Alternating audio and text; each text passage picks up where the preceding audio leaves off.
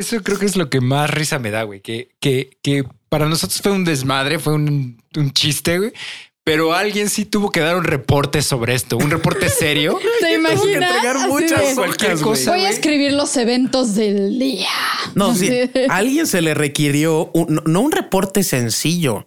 O sea, un engargolado, tres cuartillas a espacio y medio, güey. Una el 12. carpeta al estilo Santiago en Brooklyn Y Nine-Nine. tu presentación de. PowerPoint de hay unos pendejos en Facebook que dicen que van a atacar el área 51 y van a entrar corriendo como Naruto. Espérate, güey, las definiciones operacionales del proyecto. Naruto Ron. Mire el diagrama 3.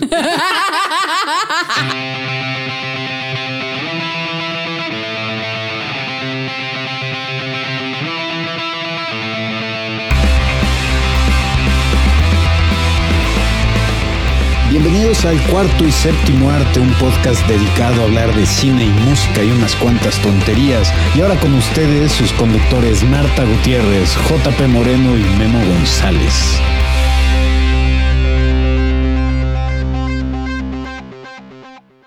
Bienvenidos muchachos a un programa más de El Cuarto y Séptimo Arte. Yo soy JP y está conmigo Marta.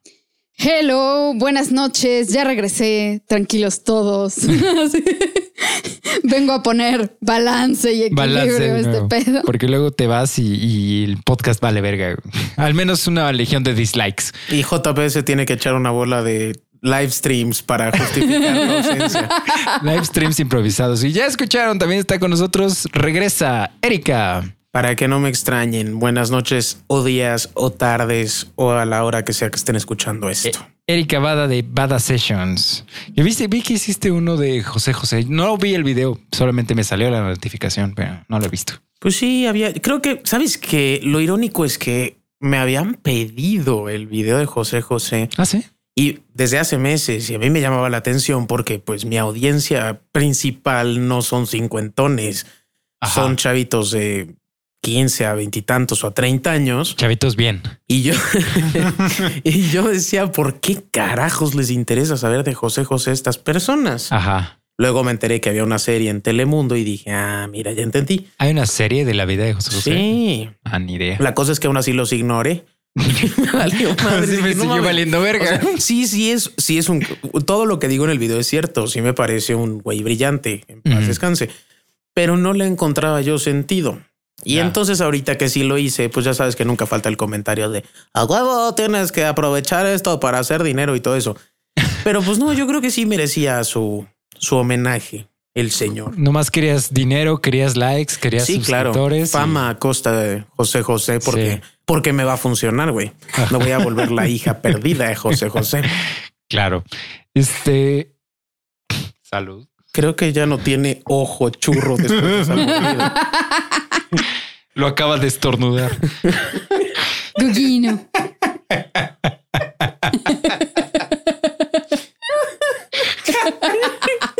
ya se desató la estupidez. Ya estuvo.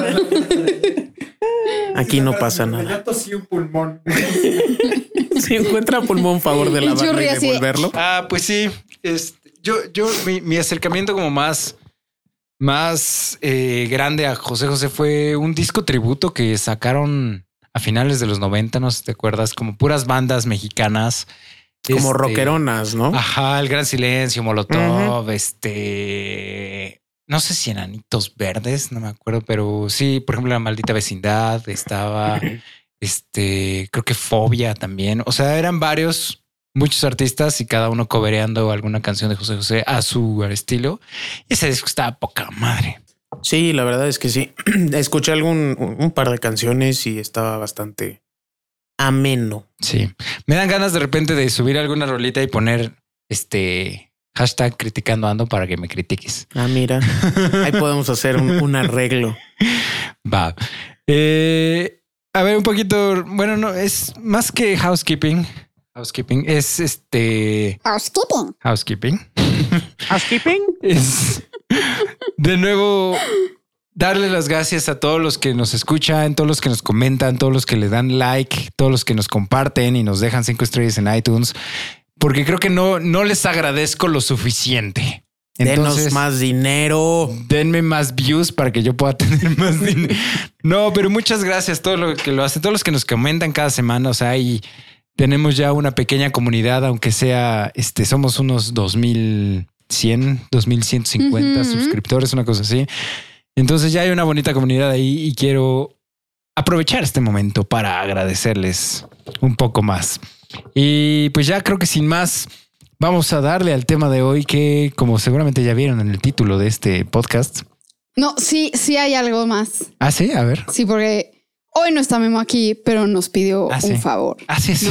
Ah, cómo pide favores Sí, ese cabrón. O sea, no viene y no, o sea, manda. Sí, ya desde sé, lejos. nos hace como sus calzones, güey. O sea, no voy, no voy a ir, pero por favor me, me hacen el favor Y de. por lo menos hoy se le iba a pasar tan bien como la última vez. No, creo que no. Ah, qué triste. Sí. No, justo Memo nos mandó una pregunta de Edgar Castro, ¿no?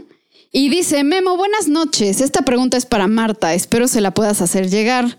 Marta, ¿cómo mantienes a JP tan guapo? ¿Y cómo le hago para conseguirme un hombre así? Me encanta su, me, me encanta su programa. Un abrazo. Esa es una pregunta que yo me hago también, güey. ¿Por, No, por qué amanecí tan guapo hoy? ¿Por qué soy tan guapo? Miren, o sea, es que hay que esperar a que sea luna llena, güey. Entonces, así, es, es todo un ritual. O sea, necesito sangre de siete vírgenes. Puta, ¿y de dónde una la sacas, invocación de. No les puedo decir. Ya no hay, güey. Exactamente el, el- el milimetraje de sangre de cabra que necesitan, pero se los investigo. O sea, se los doy el próximo podcast. pero sí involucra una cabra y su sangre. O sea, no sé si vieron Midsummer. El agua de calzón que le dan. No, Dude, Eso fue. No, no es cierto.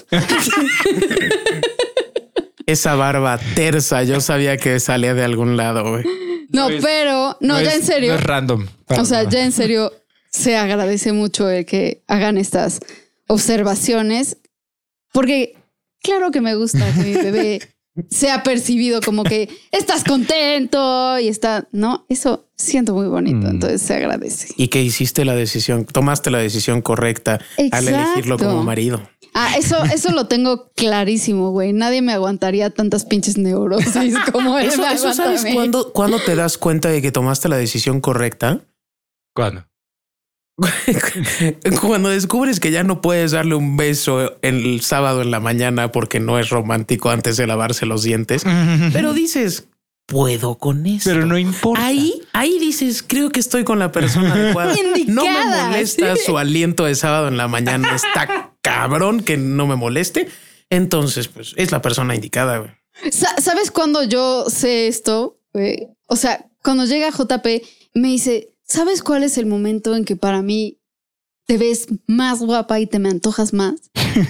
y yo así de, ¿cuándo? Sabes, yo toda así de, este, me dice, cuando estás toda, llevas toda la mañana en pijama, desgreñada, este, así ya sabes, nada más con tu hoodie y tus pantuflas de conejito, ahí. Y yo, no mames, güey, claro que elegí a la persona correcta. O sea, huevo que sí. Sí, güey, si te quiere gracias, así. gracias. ¿Qué más le puedes pedir al mundo?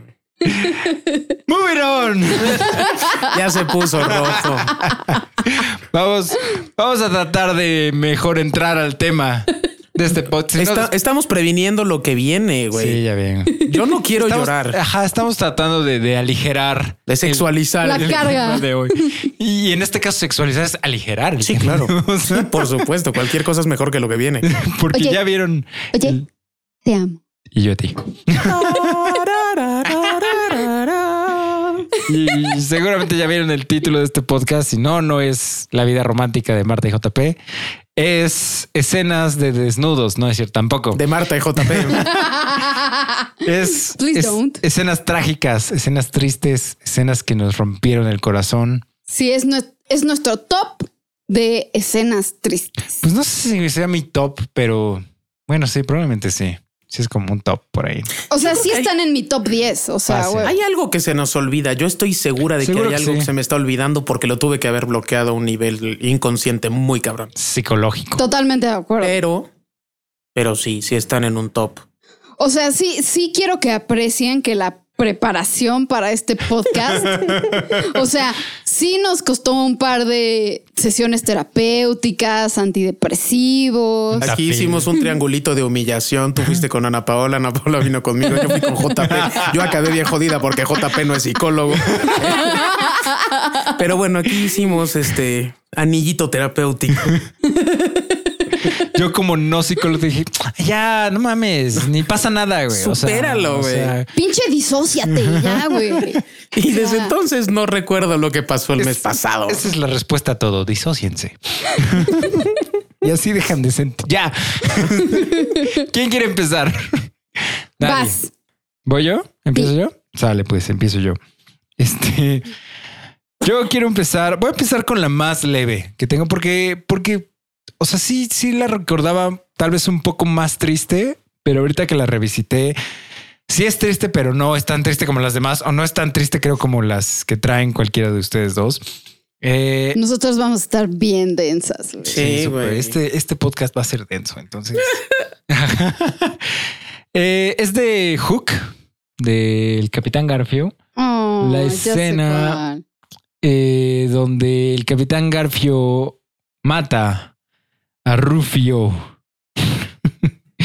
mata a Rufio y, y justo, o sea, justo llega Peter, o sea, Peter está volando hacia ellos, hacia la pelea y justo el Capitán Garfio lo engaña con la espada y se la entierra y mata a Rufio. Pero un- poco antes de llegar a ese punto, Rufio. eso, ¿no? Como que Rufio se encuentra con el Capitán Garfio y van a pelear Ajá. y los interrumpe Peter, ¿no?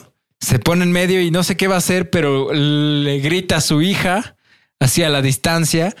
Y entonces Peter Pan tiene que salir volando porque no sé qué, creo que la tienen que rescatar o no sé qué chingados.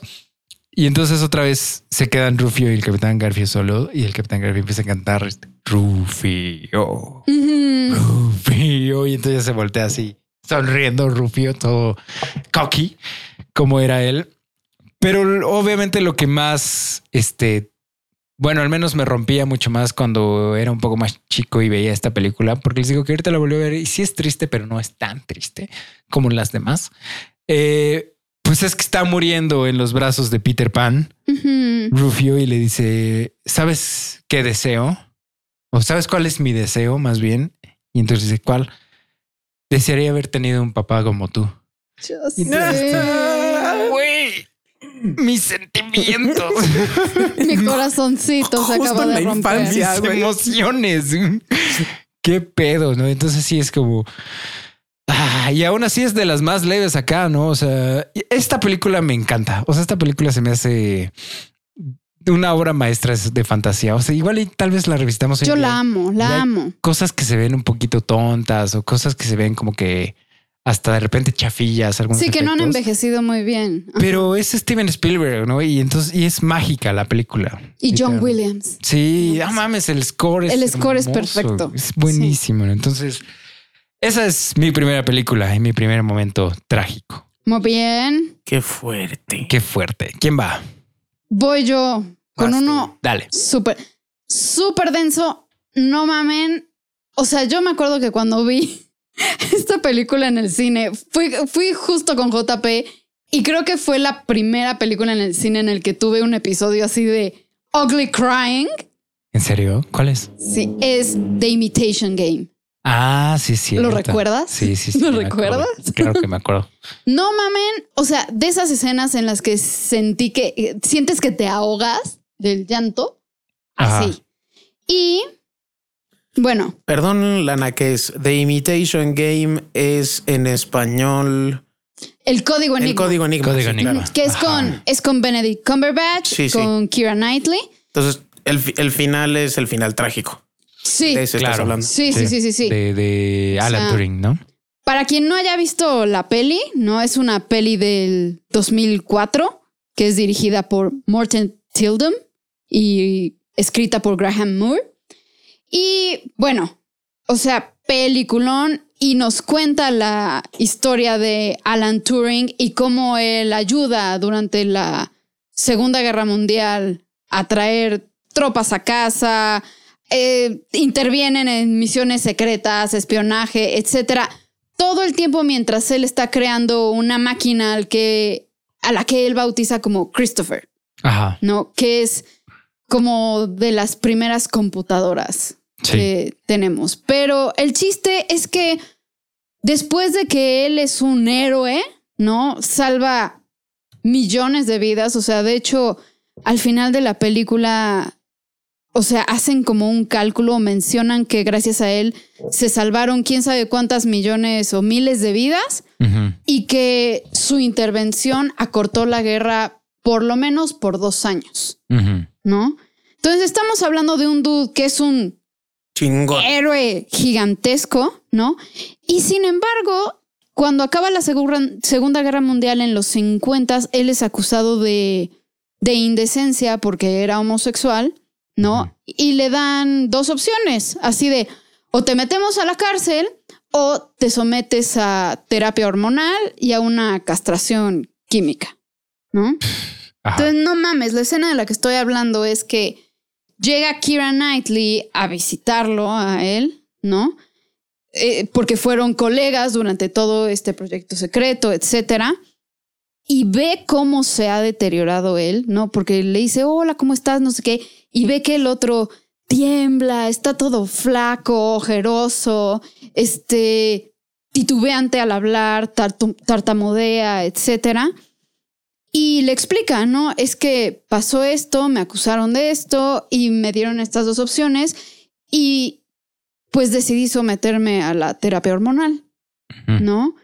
Pero, o sea, yo lo estoy contando aquí súper leve, o sea, vean la escena y la actuación de los dos.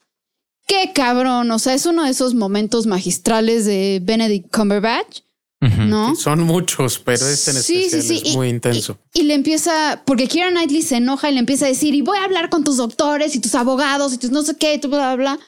Y ves que él se rompe y le dice, porque está Christopher, la compu ahí en, en casa de él, y le dice, no, no, no, no, no, porque me van a separar de esto y es el trabajo de toda mi vida. ¿no? Y empieza a llorar y se rompe y empieza a balbucear y empieza como a desvariar, etcétera. Entonces ya Kira Knightley lo levanta, lo, lo sienta en el sillón y dice, a ver, no, no, no, no, ok, tranquilo, o sea, lo que tú quieras.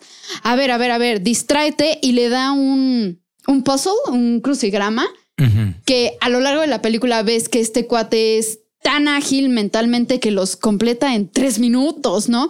Entonces le- se lo da y le dice, a ver, distráete, distráete con este crucigrama, lo vas a, a llenar seguro en seis minutos, ¿no? Cinco minutos. Y ves la cara de Benedict Cumberbatch así como de, ¿qué? O sea, y lo ves que, que está tratando de que le giren las tuercas y que su cerebro no le responde. Entonces todavía te da, o sea, ves esta parte de qué le han hecho a este hombre, güey. Qué pedo, o sea, pinche gente de la verga, ¿no? y este, y, le dice a Keira Knightley, bueno, ¿y tú qué has hecho? ¿Qué onda? Y ella dice, sí, mira, me voy a casar, sí, tengo este dude que es del ejército, no sé qué. Y se le queda viendo a Keira Knightley y le dice, sí, qué bonito que tengas una vida normal, ¿no? Y la otra sí se le llenan los ojos de lágrimas y le dice, a ver, nadie normal habría podido hacer lo que tú hiciste, ¿no? Hoy tomé a un tren a una ciudad que no existiría si no hubieras hecho lo que tú hiciste. Y le compré un boleto de tren a un hombre que estaría seguramente muerto si tú no hubieras hecho lo que hiciste. Entonces la gente no normal, entre comillas, es la que puede lograr cosas extraordinarias, ¿no? Y el otro le pregunta, ¿de verdad piensas eso? Pero todo así roto, Chopo, ¿no? sí. Y este, y le dice, sí, claro que sí, ¿no? Y ya vemos después ella como se despide y todo. Y regresamos a una secuencia de como a mitad de la película en donde ellos están celebrando el haber roto el código y bla, bla, bla. Y empieza toda esta parte que dice, bueno, Alan Turing se suicidó en 1954, tenía 41 años, ¿no? Sí, no. Y gracias a él se salvaron estas vidas y miles de científicos han invertido muchísimo tiempo en estudiar las máquinas Turing y hoy en día se conocen como computadoras. ¿no? Entonces, yo, güey, no podía con mi ahogo de lágrimas en, en, Claro. en esa peli. No mames. Además de que la película es buenísima. Sí, es o sea, es, un thriller, ¿no? Entonces, buena. Estuvo nominada, ¿no? Mejor película ese A me- año. mejor película, mejor actriz, mejor actor, mejor score, porque es de Ajá. Alexander Desplat. Sí, sí. Fue el año que estaba nominado por dos películas ese güey. Sí, sí, sí, sí, sí. Exacto. O es una o es otra. Sí, o sea que a huevo tienes que ganar, porque si no, no mames. Este sí es buenísima esa película y es, y es tristísima su historia, ¿no? O sea, como en a mitad del siglo XX seguía ese tipo de, o sea, porque es tortura, o sea, eso, o tortura o una condena a muerte lenta, no sé, o sea, no sé ni cómo describir. No, y, y un despojarte de dignidad. de- o sea, yo no sabía eh, viendo eh, esa última parte si lloraba de coraje, de tristeza de los dos, güey. No mames. Sí. O sea, tengo aquí esa sensación. O sea, Y además en Inglaterra, que tú dices, se supone que somos, o se supone que es un país civilizado, entre comillas. o sea, Sí. esperaría eso, no sé, de Arabia Saudita, güey. O sea, de... de- es- Bueno, imagínate si, si eso pasa en Inglaterra, imagínate qué pasa en Arabia Saudita. No, te apedreaban, güey. sí. No, y justo aquí dice, ¿no? Al final de la película, entre los años de 1885 y de 1967, aproximadamente 49 mil hombres homosexuales fueron este, condenados por indecencia bajo la ley británica, ¿no? Sí. Y que en el 2013 la reina Isabel concedió un perdón póstumo real a Alan Turing, ¿no? Honrando obviamente todos sus Su legado. su legado y sus logros. Sí, pues sí. Sí, pues sí le sirvió un chingo póstumamente recibir una Sí, disculpa, ¿no? Hijas de puta. Yo ya creo sé. que desde donde estaba dijo, ah, gracias, carnal. Sí, Sí. chingón. Así de, sí, Gracias. este era el momento, este era el mero. momento. Justo a tiempo, güey. Casi no lo logras. Sí. Mames. ah, pues sí. Qué ¿Algo barbaridad. Qué denso. ¿No? Tú Este siempre es- eres muy densa, Marta. No, Sí, perdón, güey. Y este podcast es de densidad, güey. Ahorita Sí, o sea, si cuando no hay, no implica densidad, Marta Hay saca densidad, mamadas imagínate. densas, imagínate ahorita, güey. Güey, es que si yo no aporto la densidad, nadie la aporta, güey. Claro, necesitamos un cerebro más elaborado y más complejo en esta mesa. Pues- Venga, Erika, vas. Yo tengo, es que aparte de la primera película que elegí tiene una historia extraña en mi vida. Ajá. Es una película que es de varios, varios años antes de que yo naciera, muchos años antes de que yo naciera. La película se llama El Campeón y es del 79. Damn. Ok. Según sé, hay algún estudio científico de psicólogos en Berkeley que asegura que científicamente es la película más triste o con la escena más triste de todos los tiempos. ¿Cómo crees? Hicieron un Madre. estudio con cinco mil personas y no sé cuántas películas y no sé qué. Ajá. El punto es que yo la vi teniendo no sé si tres años de edad No, bueno. con mi mamá. O sea, no, no tenían, o sea, teóricamente no era nada inapropiado. Ajá. Es la película. Bueno, ahorita cuento de qué se trata la película, pero Ah, era lo que te iba a preguntar, o sea, de que ahorita, ahorita les cuento de qué va la película. El punto es que yo estaba con mi mamá, pues en una tarde, noche viendo la tele, estaba esta película, llega la escena que les voy a contar y mi mamá obviamente estaba llorando como Magdalena, pero cuando se da cuenta voltea y yo estoy llorando como Magdalena, güey. Ajá. A los tres años. O sea, a los tres años Sí, entendiste a los tres perfectamente años, lo que estaba Deja pasando. tú si entendí o sentí Ajá. lo que, lo que esa escena implicaba. Y entonces a mí, o sea, mi, mi mamá se quedó como con eso súper marcado y, y me, luego me lo contó como 14 veces, por eso lo tengo tan fijo la cabeza. De esas historias que ay, no les he contado. No les he de la contado. vez Sí, claro, que- por supuesto. Y, y- ya, Y ya rapidísimo. todo el mundo así. de, Y Pare- ya escuché esto. 15 veces. mis tías, o sea, entre el o sea, las hermanas de mi mamá y mi mamá, ya si, si alguien empieza a contar una historia, las demás así de levantan, haz de cuenta, un tres con las manos. Ajá. Que Es la tercera vez que cuentas esto. Hoy. Hoy. Hoy nada más. Ah, como- Entonces ya todas así de. No, nosotros en, en mi familia somos más hipócritas, güey. Te lo tragas y le escuchas y dices, bueno, ya ni pedo, ya me la Y te sorprendes y te ríes como si fuera la primera vez. Ajá. Sí, tienes que. No, ya, eso. eh, eh, a veces. El punto es que, bueno, esta película, este, hoy volví a ver la escena. En resumen, se trata de un hombre un poco problemático, con problemas de, de alcohol y de juego, que su esposa lo deja, pero también lo, ab- lo abandona con todo y su hijo. Ajá. Entonces no sé cómo está el rollo. El punto es que él, él pelea por quedarse con la custodia pues, legal, ¿no? Que es el papá y que se va a quedar con la custodia del hijo y lo logra. Y entonces empieza a comprar caballos y vender caballos y apostar y hasta que llega el punto en el que descubre, él había sido boxeador, descubre que regresar al boxeo es lo único que económicamente le va a permitir pues sacar adelante a su hijo. Y entonces el promotor le consigue una pelea así como muy esperada con un, una nueva promesa del boxeo. Y este güey pues ya no se cuece a primer hervor. Entonces pues lo ponen a entrenar y entrenar como loco para ver si, pues, si logra ganar la pelea. Entonces se entrena y todo, un estilo Rocky. Y llega- Montaje de entrenamiento. Llega el día de la pelea, eh, pelean, gana este güey en cuestión, pero acaba muy mal, muy, muy, muy golpeado, muy golpeado.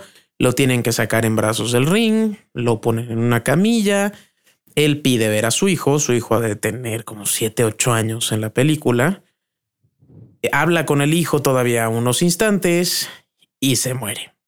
No. Pero entonces es toda la escena del niño entrando en crisis porque está viendo que el papá se murió. No mames. Es más fuerte aún porque el hijo no le decía papá, le decía champ. Entonces el, el- no sé qué tiene el escuchar al niño de champ. Por favor, despiértate, champ. Por favor, ¿qué estás? pa-?" O sea, no, no. Se me puso la piel chinita. Así estoy sí, yo ahorita. Es, de veras es una, es una escena fuertísima en la que le suplica al, al entrenador que lo despierte y que le suplica a todo el mundo así como ¿qué, qué pedo qué está pasando? Por favor, despiértenme a mi papá, ¿no? Y pues no, al final ya llega la mamá, este, y la mamá se, se lleva al chavito. Pero la escena es realmente, de- de- te destroza el corazón. Yo siempre he Sí, dicho pedo, abiertamente que los niños no son algo que me genere mucho placer. no, no me encantan los niños, Ajá. pero a su madre está fuertísima. No mames. Sí, sí, sí, suena muy cabrón. Sí, la verdad te digo que para estar catalogada por lo menos hasta los ochenta y tantos como la escena más triste de todos los tiempos. Ay, sí, volví a llorar hoy.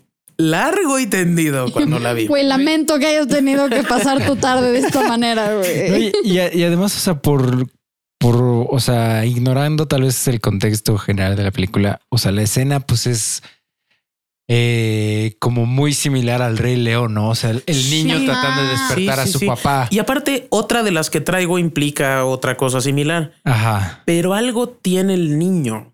Yo no sé y tampoco he querido investigar porque no me quiero enojar.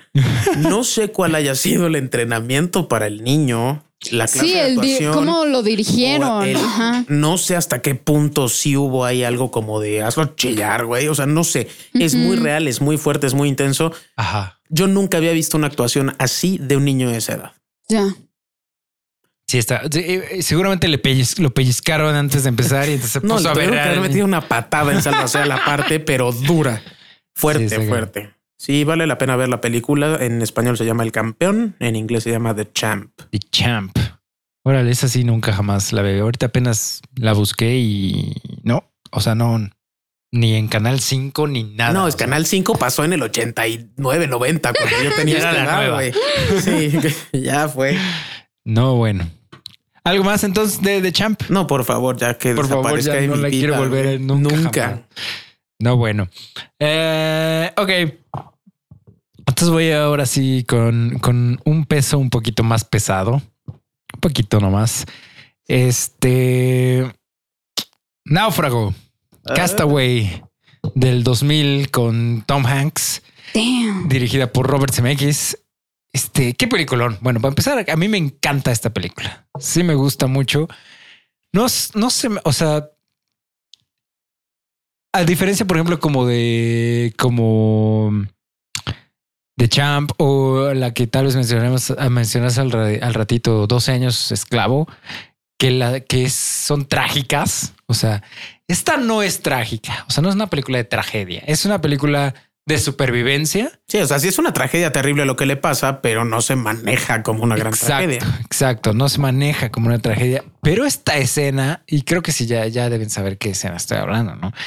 Esta escena sí es trágica, ¿no? Y, si, no mames, y tú se la cuentas a alguien que no tiene ni idea de la película. es hasta cómico. Ajá, te dice, ¿por qué estás? O sea, ¿qué te pasa? No, pero claro que la construyen de, forma para que te súper importe magistralmente. es a lo que voy. O, sea, la película logra de alguna forma que tú sientas. Te eh, encariñas, sí, sí, sí. Sientas compasión, sientes empatía, sientas algo por un balón. o sea, por un balón de voleibol, ¿no? Sí, sí, sí, sí. Este, que es, al final de cuentas, el único compañero de, de Tom Hanks en esta isla donde queda varado después de que su avión se cae. Eh, un balón al que él le pinta con su propia sangre una cara y luego vemos que le pone pelo y este y ojitos y boca. Sí, lo va transformando a lo largo lo va, lo va este, customizando según la temporada. Exacto, ¿no? Y se llama Wilson porque pues dice Wilson. Ahí hay obviamente seguramente una este, un patrocinio, un patrocinio bien cabrón. Pero que funciona, ¿no? Al final de cuentas, porque pues, es, o sea, ni modo que el balón se llamara Nike. Estaría muy extraño, ¿no? Este, o Nike, como dicen en inglés. Pero Wilson, Wilson el balón que, que, funciona como una especie de interlocutor para Tom Hanks toda la película porque pues, está solo, ¿no? No, no tiene nadie con quien este, rebotar diálogos. Entonces le ponen a este balón para que haga eso. Va un rebotar diálogos, güey. Este fue, fue a propósito. ¿Eh? Este, Pun intended. Este y al final, cuando logra construir una balsa para escapar de la isla, finalmente, después de varios intentos fallidos, hasta hace un, hace una, un espacio para Wilson. Sí, especial, claro. Perfectamente construido para él y toda la cosa. Y entre que atraviesa una ola gigante, él como que se desmaya, se queda este inconsciente. Wilson se cae al mar. Y cuando él despierta, Wilson ya está un poco lejos y entonces él entra en pánico, ¿no? Inmediatamente así de Wilson, no. Y se lanza al mar para tratar de, agarrarlo, pero él está cansado, está completamente exhausto, agotado, no puede nadar. Se regresa a la balsa para agarrar una cuerda para poder regresar a la balsa sin tener que nadar mucho y se le va la cuerda, se cae, está tratando de nadar, se empieza a medio ahogar y Wilson se sigue alejando y alejando flotando. Es que, mientras lo narras sufro, no mames. Sí, es que además es larguísimo. o sea, está sonando larguísimo. larga. Y es y es súper, o sea, vas diciendo así, no, se va a ir, se está yendo, ¿no? Y al final, o sea, ves, ves estas tomas como que están entre saliendo y entrando al mar y, ya no ves a Wilson, ¿no? Y entonces le, y le pide perdón así de Wilson, perdóname, no puedo ir por ti. O sea, ya no puedo del de lo cansado que estoy así. Wilson, perdón. Y le grita, perdón, Wilson, perdón. Y tú ya estás tirado en el piso en posición fetal, gritando por Wilson también. Entonces, es súper triste la escena hasta y es un balón, güey, que es lo. ¿Tú te puedes imaginar las ventas de los balones de voleibol Wilson después de esa película? Seguramente. ¿Dónde se fueron? Habrá que buscar una gráfica, pero seguramente hay un pico ahí en 2000. Como el, los tenedores desechables después de Forky. Ah, sí. no mames. Así tuvo Algo así tuvo que haber pasado. Totalmente de acuerdo. Vamos a buscar estadísticas. Balones de voleibol Wilson en el 2000, güey, un pico. Sí, pues esa es mi, esa es mi escena. y esa es mi película de aquí. Este. Y es que aparte, bueno, ya, ya me voy a poner, pues esto es tu culpa. Si me pongo sentimental es culpa suya y lo asumen y, espero la intervención en crisis posterior. si empiezas a llorar, lo cortamos, no te preocupes, no hay pedo. Es, es como una metáfora muy, bueno, ni tan metáfora, es bastante claro. Es un, pues no puedes tenerlo todo, güey. Mm. O sea, tenías esto aquí o te quieres ir, tienes que soltar una de las dos cuerdas Sí. a la de a huevo. Ey. Entonces me parece así como mucho más profundo el mensaje que, que realmente la escena fuerte del balón. Sí, claro. No, y es, es, es, destro- o sea, algo que te aco- que, que lo acompañó y que le dio consuelo durante un- una especie de consuelo o sea, al menos. que tal cual evitó que se volviera loco, Exacto. porque si no, o sea, los seres humanos somos seres sociales. Si no tenemos con quién conectar y con quién convivir, enloquecemos. Sí. O sea, tal cual. O sea, se ha visto que en el aislamiento nuestro cerebro se encoge, se apaga, se... Entonces, está muy cabrón. O sea... Pues velo cuando vendes un coche, güey, y lloras porque "Ay, mi coche, perdóname por dejarte ir. y el pinche coche le vales madres. O sea, pero imagínate un, un- un attachment emocional como el que tenía este güey con su balón. Sí, sí, está Sí, está cabrón. sí. Me mama esta película. Pero vas, Voy yo. vas. A mí me maman las películas. No puedes detener esa frase ahí. Tienes que decir la idea completa, Marta. Güey, me maman las películas de los grupos de señoras sureñas, güey. O sea, Como The Help y The Help, Practical Magic, este, The Divine Secrets of the Yaya Sisterhood, que es mi libro favorito. O sea, y me mama esta película de la cual voy a hablar también, que es Steel Magnolias, Magnolias de Acero. Si no han visto esta peli, por favor, tiene un cast de los dioses. Es de las primeras películas de Julia Roberts. Pero tenemos a Sally Field, a Dolly Parton, a Shirley MacLaine, a Daryl Hannah y a Olympia Dukakis, ¿no? Y esta película es de 1989, fue dirigida por Herbert Ross Ujú. y del es una 89. Sí, Yo pensé que ya era noventa y tantos. no, no, no, no, no. Y es una adaptación de una obra de teatro de Robert Hartling y que está basada en la vida de él, ¿no? O sea, la peli gira en torno a un grupo de mujeres que se reúnen en todos lados en el salón de belleza, sus casas son amigas, etcétera, de una comunidad sureña y cómo cómo lidian con la pérdida de uno de los suyos, ¿no? Y el autor de la obra justo perdió a su hermana, ¿no? Y después de la muerte de su hermana, escribe la obra y después se adapta a película. Mm. Es, O sea, ahora primero fue obra de teatro. Ajá. Ok, ajá. y este, la verdad es una cosa hermosa, ¿no? Y tiene drama, tiene comedia, las partes de comedia son muy cagadas, ¿no? También creo que es una de las primeras películas de Daryl Hannah, ¿no? Y de hecho, ven que siempre la vemos así súper despampanante y guapísima. Aquí sale toda nerdosa y toda fea y toda Ajá. así, ¿no? Pero el chiste es que la peli empieza en la mañana de la boda de Julia Roberts. Y nos dicen que Julia Roberts tiene diabetes tipo 1, ¿no? Entonces es un issue para ella mm, cualquier tipo de actividad cotidiana, tener bebés, etcétera. Entonces vamos viendo cómo se relacionan, est- se relacionan estas mujeres alrededor de, de esto. Y hay un punto en la película, spoilers, pero pues perdón, ¿no? En el que el personaje de Julia Roberts, que se llama Shelby, se embaraza, se complica el embarazo, tiene al bebé, etcétera, y sus riñones empiezan a fallar. Y de ahí hay toda una serie de eventos complicados y desafortunados y se muere, ¿no? Y en la película su mamá es Sally Field y la escena del funeral, o sea, neta, si quieren ver así como clase de actuación, no mames, mis respetos, Conferencia magistral. no mames, Sí. mis respetos para Sally Field, que, o sea, ya acabó el funeral, ella está enfrente de del ataúd de su hija y están sus amigas, ¿no? Está Dolly Parton, está Shirley MacLaine, que es como súper gruñona en la película, súper gruñona y antisocial, etcétera. Ujú. Daryl Hannah y Olympia Dukakis, ¿no?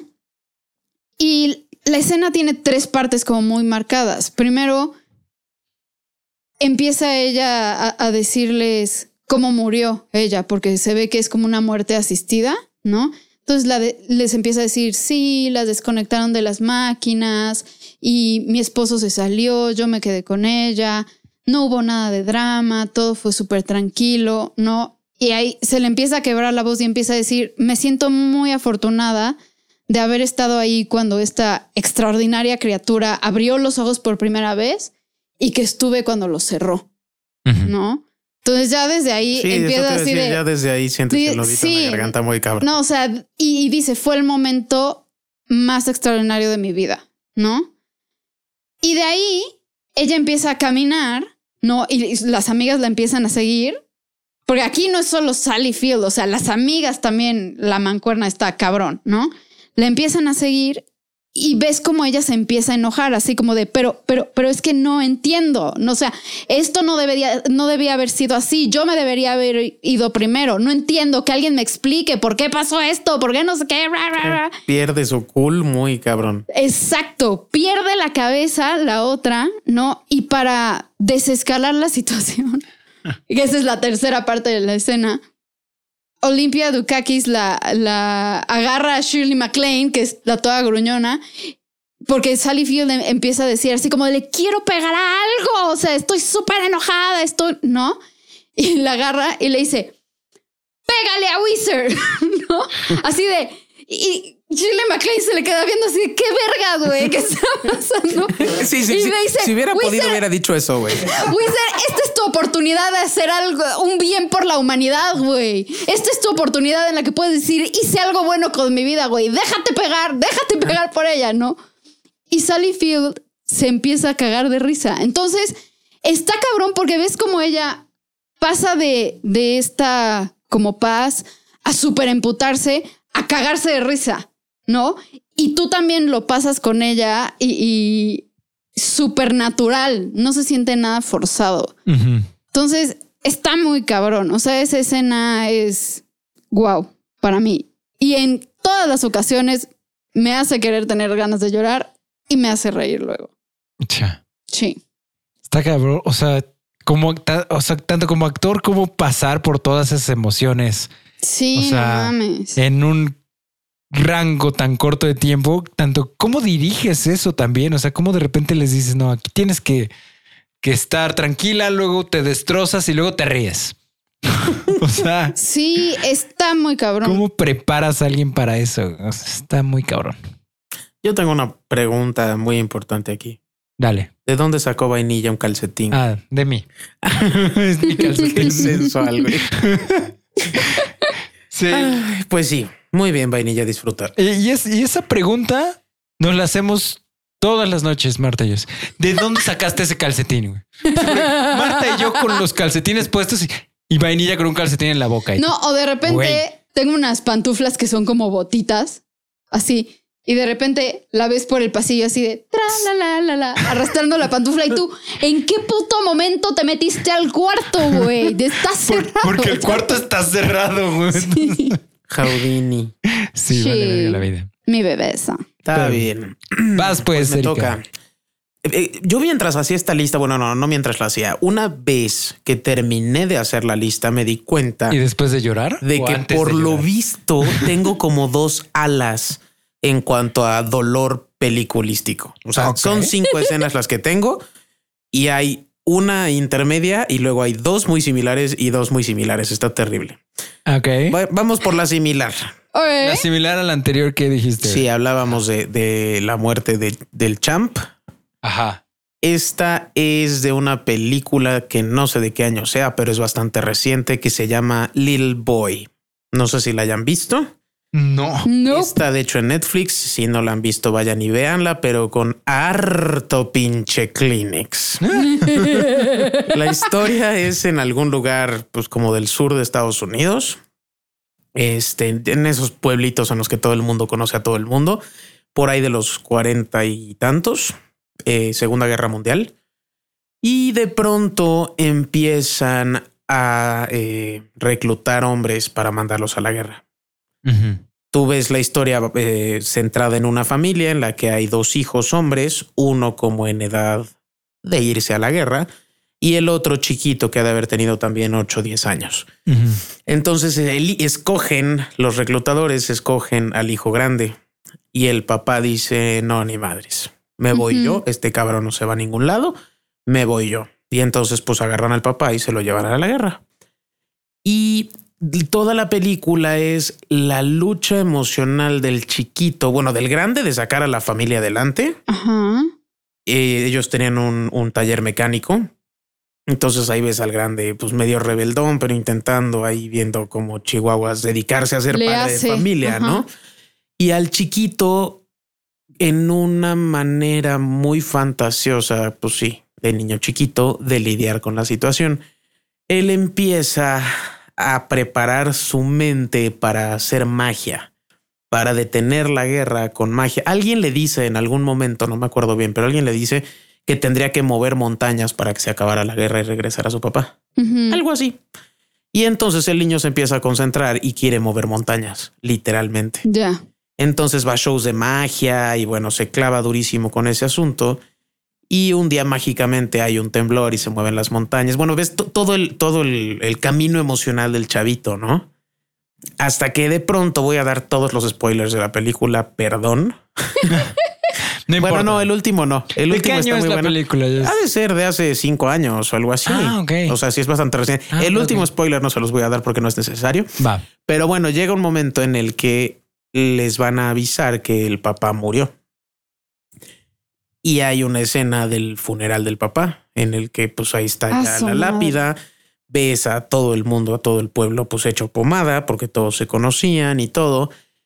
Y llega un punto en el que pues la escena es bastante similar a la anterior. Este, el niño llega, iba, él iba con una, con un portarretratos, en, así abrazándolo y lo deja en la, en la tumba y empieza a llorar. Y es un llanto desconsolado de, de un chavito de, de ocho años o algo así, ¿no? Y es, es muy fuerte, muy, muy fuerte ver la reacción de, de- también la mamá que dice, ¿cómo, ¿cómo te consuelo? No, yo también estoy hecha pomada, pero sé que tú necesitas ayuda, pero tampoco puedo hacer nada. Y es esa, esa dinámica entre, entre la ausencia del papá con el que era súper cercano el chavito. El chavito no tenía muchos amigos, no era muy aceptado socialmente. Y el papá era el que, el que le fabricaba todo este mundo de fantasía en el que vivía el chavito. Entonces fue el papá y a él se le fue el mundo. Y pues luego se le muere y es, es muy, muy fuerte. Entonces, si no han visto la película, él es, o sea, no les acabo de spoilear diciéndoles que se murió el papá, les prometo que no. hay un final final, hay un final final Hay que un final más final. hay un final más final. Vale, O toda la sea, pena no se murió. y regresa con zombies, güey, del más allá, Regresa en forma de fichas. en forma de piedra y, y se transforma en el cáliz de la vida, güey. No, sí, sí vale. O sea, esta película la vi, la primera vez que la vi venía yo en el autobús de México a Puebla. no, bueno. No. Y ya sabes, yo aguantando la pinche lágrima horrible, no venía yo con un güey junto que no conocía. Y en eso me volteo de reojo y veo al güey desestructurado. güey. O sea, O sea, neta. güey, los ojos, Desintegrado O sea, totalmente. hecho Ajá. mierda. intent- hasta que me volteé y le dije, ¿quieres llorar? Llórale. Y nada más le digo, llórale. Y yo, No hay pedo, güey. Yo casi- estoy igual que Sí, tú. sí, casi nos agarramos de la manita y lloramos juntos. güey. Fue hermoso. Nos abrazamos. Nos abrazamos, fue hermoso y ahora es el papá de mis hijos. No mames. Little Boy. ¿Y qué se supone? O sea, ¿a qué guerra se supone que va el... A la Segunda Guerra Mundial. Ya. Es que no sé, o sea, nada que ver, güey. Nada que ver con la película. güey. Pero que mencionaste así de, ah, no, pues si el papá se lo llevaron a la guerra. Y en mi mente fue, ¿y qué? Obviamente no te pregunté, ¿no? Porque no quería interrumpirte, pero en mi mente fue, ¿y qué guerra, no? Y me acordé de otra escena, güey, de otra película que se llama este Cabin in the Woods, la cabaña del Ne bosque, memes. Ne memes. que es como la antipelícula de terror, güey, pero ¿nunca la has visto? No. Échatela, güey. No, nomás una Pero no vez- esperes una película de terror. güey. Sí, ¿no? Porque, porque yo la vi esperando una película de terror Y y, te me emputé para siempre. güey. Para siempre. Nunca la he querido volver a ver. güey. Va. Pero una escena al principio, o sea, empieza como muchas películas de terror, un grupo de adolescentes que rentan una cabaña en el bosque y se van a ir a pasar el fin de semana. Ah, pues sí. Este Eso nunca acaba bien. nunca acaba bien, güey. Pero en el camino se encuentran, como en todas las películas de terror, en un punto alguien que los quiere detener y los, o sea, o los les advierte, no les, les habla horrores de a dónde van, no? Pero ellos les vale ver que se siguen. Pero este güey que les está como advirtiendo, entre comillas, les dice: No, esa casa, esa cabaña ha estado abandonada desde la guerra. Y alguien le pregunta: ¿Y cuál guerra es esa? Sabes perfectamente de qué guerra estoy Y hablando. el güey no tiene ni puta idea. ¿Quién sabe? güey? Pero justo me acuerdo. De haber sabido ¿Qué así te guerra- hubiera contestado. Sabes perfectamente.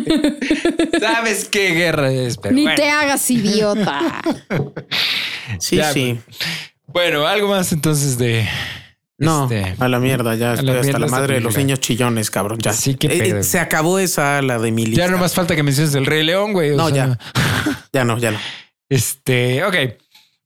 Entonces voy yo con esta película que se llama Soy Leyenda del 2007. No No, mames. güey, esa es una cosa que sí me puede partir bien, cabrón. Ya sé, pero, pero está, está bien interesante porque ya hemos, hemos hablado de Soy Leyenda alguna vez en el podcast, ¿no? Seguramente. Con- Seguro no, sí. Con contigo no, pero alguna vez hemos hablado sobre leyenda y hemos a lo que ves que hemos mencionado varias veces que está basada en un libro y se han hecho como tres o cuatro adaptaciones en el cine, como tres contando esta, según ¿Eh? yo. Sí, hay dos. Y el este, final del libro es más chingón. Sí, la verdad, el Mucho final más. del libro es mucho más chingón. Hay, ajá, son. Eh, la novela de 1954, Soy leyenda. Luego en 1964 se hizo una que se llama El último hombre en la tierra, que es buenérrima. Es, me parece que es Vincent Price, el protagonista. Y en 1971 se hizo eh, The Omega Man, el hombre Omega, con Charlton Heston como el protagonista. Ahora, ¿no? Y ya hasta ahorita 2000, bueno, 2007, Soy leyenda con Will Smith.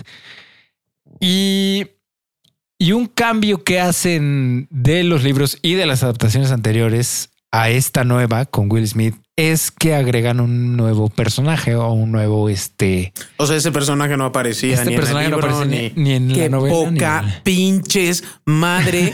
Qué, Qué puto poca. abuso. Sí. Sí, la, la verdad es un poco abuso, pero yo sí celebro un poco la, la adición de este personaje porque No, claro que funcionó. O sea, funciona perfectamente. Estamos hablando de ella, ¿no? Sí. Eh, es, fue- hace un poco la función de Wilson en, en Náufrago, ¿no? Estoy hablando de, de- de la pastora alemán que tiene Will Smith acompañándolo todo, toda la película. Bueno, Samantha casi toda la se película. llama, ¿no? Pero algo que me encanta, bueno, estoy hablando obviamente de esta escena de donde Will Smith se ve obligado a este, pues a matar a su propio perro porque el perro fue mordido por perros infectados y entonces está infectado eh, eh, ella también y pues se va a convertir en, en un monstruo eventualmente, ¿no? Pero algo que me gustó, no sé si ustedes se dieron cuenta, no sé si es así a propósito la película y la escena en específico, pero yo no me di cuenta porque toda la película él la llama Sam. Entonces yo asumí que era macho toda la película como Sam, o sea, es un nombre como, como Sam, como no Samuel, no sé, o sea, X. Y hasta el momento, hasta ese momento, o un poquito antes, él finalmente le llama, o en, en un flashback, me parece que su hija le dice Samantha Sí, sí, sí. a la perrita cuando es Eso cachorrita sí que no se me la acuerdo da. de ese, de ese Y rollo, no me te- acuerdo. Te, quédate con Samantha para que te cuide, ¿no? porque está este flashback en el Sí, helicóptero, ¿no? Exacto, que ellos se van y él se queda Y él y, se le da queda. la perrita. y le dan a la perrita de cachorrita. Y entonces ahí es cuando yo caigo en cuenta de no mames, es hembra. Y por alguna razón eso como que como que le dio para mí más peso a la escena o le dio un peso diferente, no sé, o sea, como que el hecho de que de que todo yo tenía cierta idea y de repente pum, no, o sea, es es, es hembra, es perrita y pues la va a matar y entonces y, y ves, ¿no? Como porque le está curando todavía de las heridas que tiene, está sentado con ella en su laboratorio, le está eh, como que medio este ahí Limpiando. consolando, limpiando, Sí, en eso le agarra el pelo y, se, le empieza, a caer. No el pelo. mames, sí. y empezamos a ver cómo la respiración de ella empieza a agitarse y empieza a gruñir. Y entonces ya vemos que le- ella le voltea a ver a él y ya con, con como toda la intención de morder o de atacar. Y sí, pues, con los ojos ya diferentes. Ajá, ¿no? y hacemos un close-up nada más al- a la cara de Will Smith y vemos su cara de sufrimiento ve- viendo hacia arriba, pero lo vemos también haciendo fuerza con sus brazos, ¿no? Que evidentemente le está este, Tronando el cuello. Sí, le, ahogando. La como ajá, como asfixiando. ahogándola, ajá. como asfixiándola. Según yo era, bueno, yo a lo mejor mi cerebro lo acortó para no sufrir tanto. Yo pensé que había sido como un crack. No, Es que güey. no, Es, porque que lo, es dura. que lo peor es eso, que, que dura, Mi cerebro dura lo- mucho, mi cerebro lo suprimió. Sí, Sí, dura sí, demasiado sí. como para haber sido un tronado de cuello. Entonces, su- bueno, supongo que la asfixió de alguna manera, ¿no? Ay. Entonces, pero vemos el, o sea, la cara de Will Smith, el, el momento dura bastante y vemos, o sea, vemos su cara de sufrimiento y oímos al perro, este, pues, pe- ir perdiendo respiración y finalmente silencio, ¿no? Coquina, no escuches estas cosas. Ya sé. No, y lo peor, bueno, para agregarle una capita más de, De dolor, güey. o sea, justo antes de que la perrita se transforme, eh, él empieza a cantar la, la canción que ha salido toda la película, ¿no? Esta de Bob Marley de Don't You Worry. ¿Cómo se llama? Este... Everything's gonna be alright. Una cosa así, ¿no? De Bob Marley, ¿no? Y le está cantando y ya deja de cantar y es cuando viene la transformación y viene este... Pues la asfixia de la perrita. Creo que este momento es más duro que el de Wilson. güey. Sí. porque- sí, no mames. Porque por este güey no mató a. Wilson. Sí, y no, este Wilson se le tuvo que matar. a- Sí, a- es que a eso es, es lo que lo hace tan, tan dramático, ¿no? Que él mismo tiene que matar a su única compañera los últimos, no sé, tres años, cinco años, no sé cuánto pasó del virus que eliminó al 90% de la población del mundo, el 99% de la población del mundo, a su única compañera y la tienes que matar tú, güey. O sea, no mames. Está de la verga. Y aparte es un perrito, güey. O sea, pudo haber Sí. sido un fulano y yo Un hubiera niño, güey. sentido el 10% del dolor, güey. Sí, güey, claro. Pero porque un no pinche mames. perro, güey. No podía ser un cocodrilo o algo así. Una lagartija. Una tarántula, Lo güey. que fuera, güey.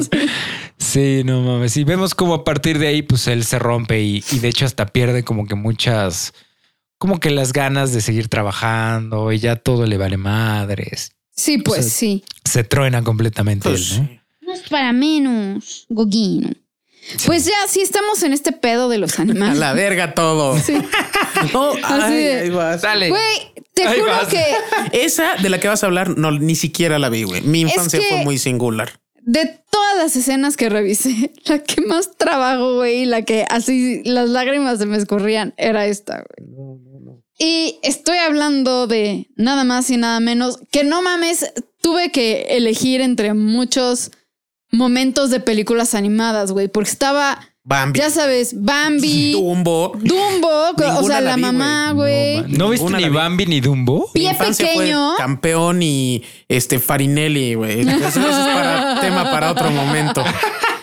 Este, no mames, cuando se muere la mamá de pie pequeño, güey. Ah, eso sí lo vi. Este, No, este no es es animado, horrible. pero es película infantil. También este Artax cuando se hunde en el pantano de la tristeza, güey. No lo vi. No, qué bueno, güey. Qué bueno, te ahorraste mucho eso, pinche trauma y sufrimiento, pero elegí esta que se me hizo la peor de todas, No, bueno. que es El zorro y el sabueso. No, es que Chan, sí chan, también. chan. Sí, Cuando- también. Cuando la viuda Tweed, creo que es. Déjenme checar. El nombre de la, Sí, Widow Tweed de la mamá ¿No? del zorro. lo ¿Cómo se va a llamaba el dejar zorro? Todd, Todd.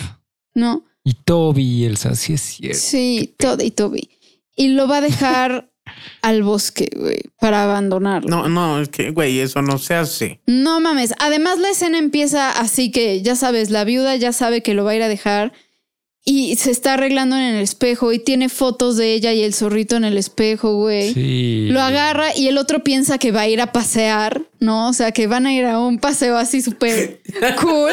No, sí, no, no, cúbrete los oídos.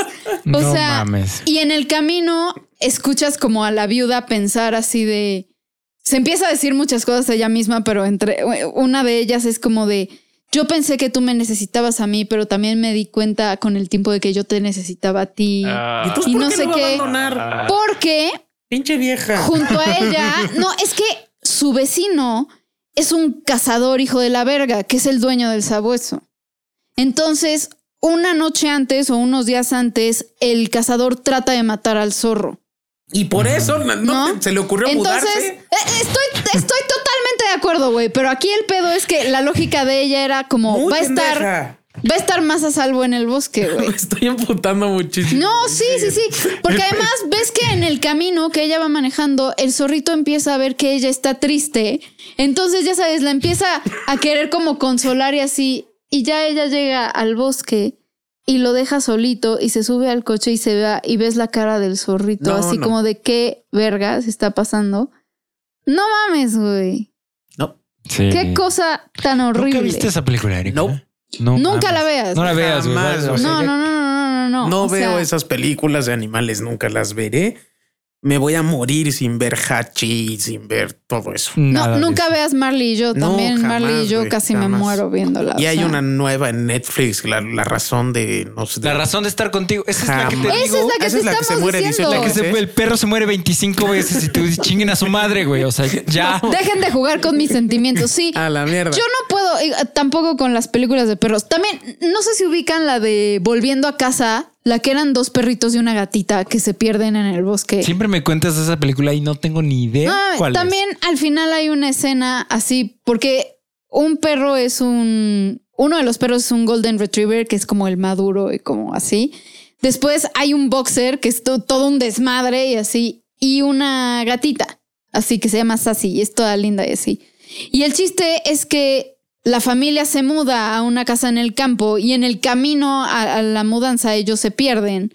La familia los está buscando, ellos atraviesan todo el bosque teniendo así 17 mil aventuras, pero al final el, el Golden Retriever se cae como en un hoyo y ya vienen todos cansados y todos debiluchos y todo así. Se cae bajo, eh, bajo las vías del tren en un hoyo y ya tú, tú no sabes al final si, si va a regresar o no.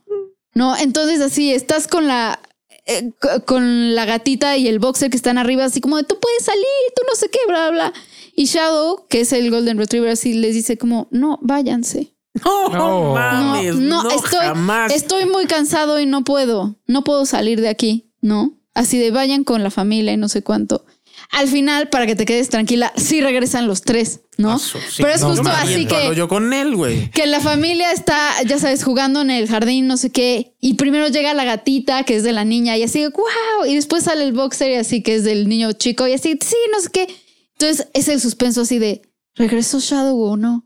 Ya sabes, y ya de repente lo ves salir corriendo, que su dueño es el niño más grande, y se abrazan y así, y el niño llora, y tú lloras, y todo el mundo llora, güey. No así. mames. No mames, así. No puedo con esas películas. No, no, yo tampoco por eso las O omito sea, no de mi lista. mames. güey. Sí, el día que vayan a hacer un capítulo de películas de animales, ese día no vengo. Ese día nos bloqueas de todas Sí, las redes no, no, no, no. sociales. No, bueno. Algo más del zorro y el sabueso, por favor. No, dime no, que no, a la verga, ya, vámonos, vámonos. Vas, Erika. Ay, vamos a salir un poco de la densidad con un suicidio, güey. Ah, bueno, menos mal. Vamos a salir un poco de temas fuertes con necrofilia. güey. No mames, ajá. Ay, vamos a quitarnos el hambre viendo Masterchef. Y así luego YouTube, así de video clausurado por uso de la palabra. Sí, güey. Así de. Con los sensibles que andan los de YouTube. sí, no manches. Bueno, mi siguiente película es Siete Almas con Will Smith también, como le encanta ese cabrón. Y aparte Seven iba yo a escoger este, la de En Busca de la Felicidad, que también es con Will No Smith. mames. Sí, No mames, Sí, la, sí. La, la escena, la del baño. la del baño, güey. No y- chingues. y yo lloré más cuando le dan el trabajo, güey. Nunca he llorado tanto como cuando le dan el Sí, trabajo. Pero bueno, no cuenta pedo. como escena triste. Este, no, Siete Almas, Siete Almas, que es la película en la que Will Smith nos enteramos eventualmente, porque no, no te lo dicen al principio, eh, por imprudencias de su manera de manejar con el celular. Este choca, tiene un Es accidente. que se va a caer, ¿me puedes ayudar? Ah, no, no, no era para que vieras a los perros, era para que la ayudaras con vainilla, güey. Sí, porque se va a dar en la madre. Ajá. Bueno, este por, por venir con el celular con su mujer en el coche, distraído, choca y pues mata a varias personas, entre ellas a su, a su mujer.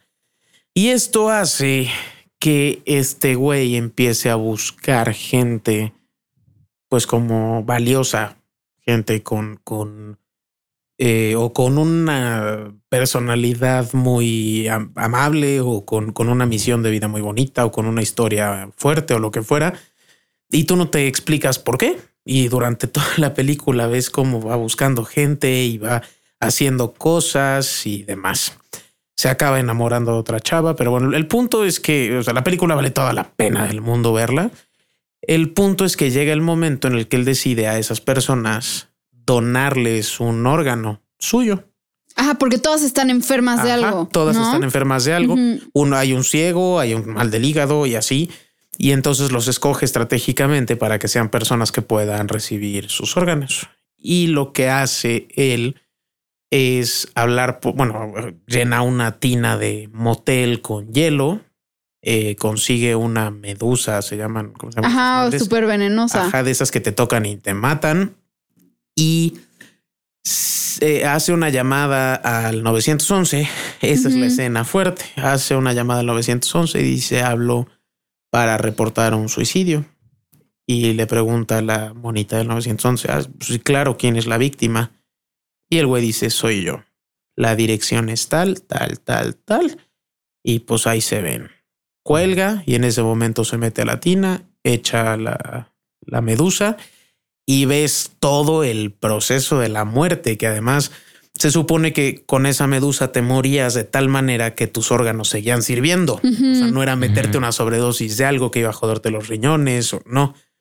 Y por lo que se ve son como descargas eléctricas, porque lo Ajá. ves retorcerse y arrancar la, la cortina del baño y bueno, morirse de una manera súper dolorosa entre flashbacks al por qué estaba haciendo. O sea, tú, tú hasta ese momento te enteras. No entiendes qué Ajá, chingados está haciendo. Sí, está sí, sí. pasando. Ujú. Y hasta ahí te empiezan a, salar- a salir los flashbacks a- a- al choque, a la, la mujer, la esposa, no sé si era la esposa o la novia, y a todo lo que pasó y al por qué donó, bueno, hizo lo que hizo, ¿no?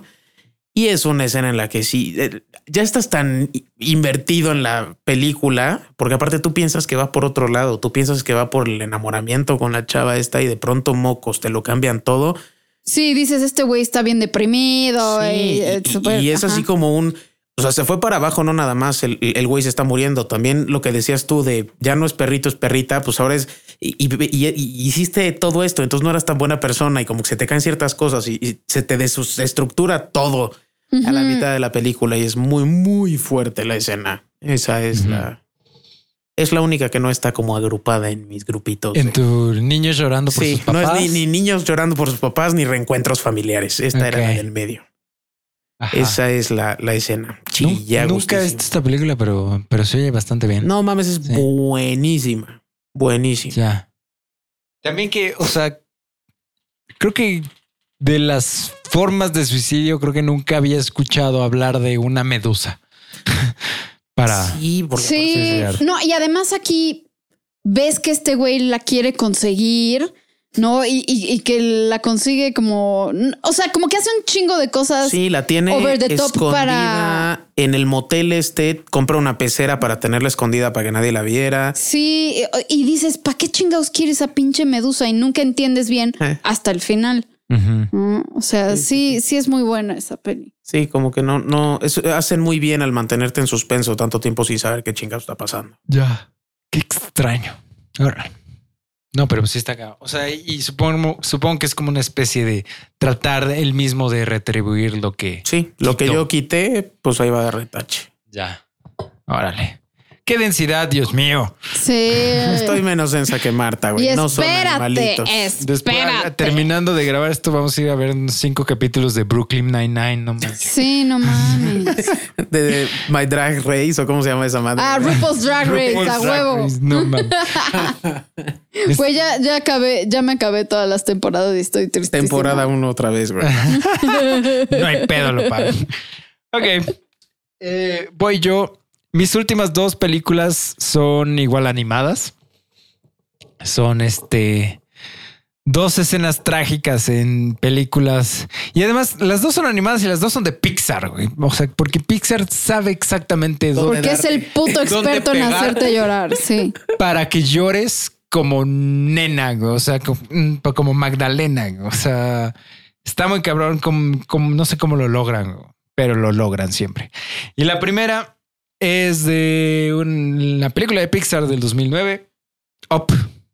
Una aventura. No mames. Una aventura De de altura. altura, ¿no? Güey, yo pensé en esa secuencia y no me atreví a verla. Es Así la de, mal, güey. Tan, tan, taran, tan, tan. Es que empe- empezando con la música. Exacto. El, e- e- ese arreglo musical es magistral. Es- Cómo va cambiando como de música de los Sí. 50 hasta la actualidad. Es, es, es Michael Giacchino y ese güey es un maestro. Sí. O sea, él ha hecho toda la música, creo que de casi todas las películas de Pixar, excepto Toy Story.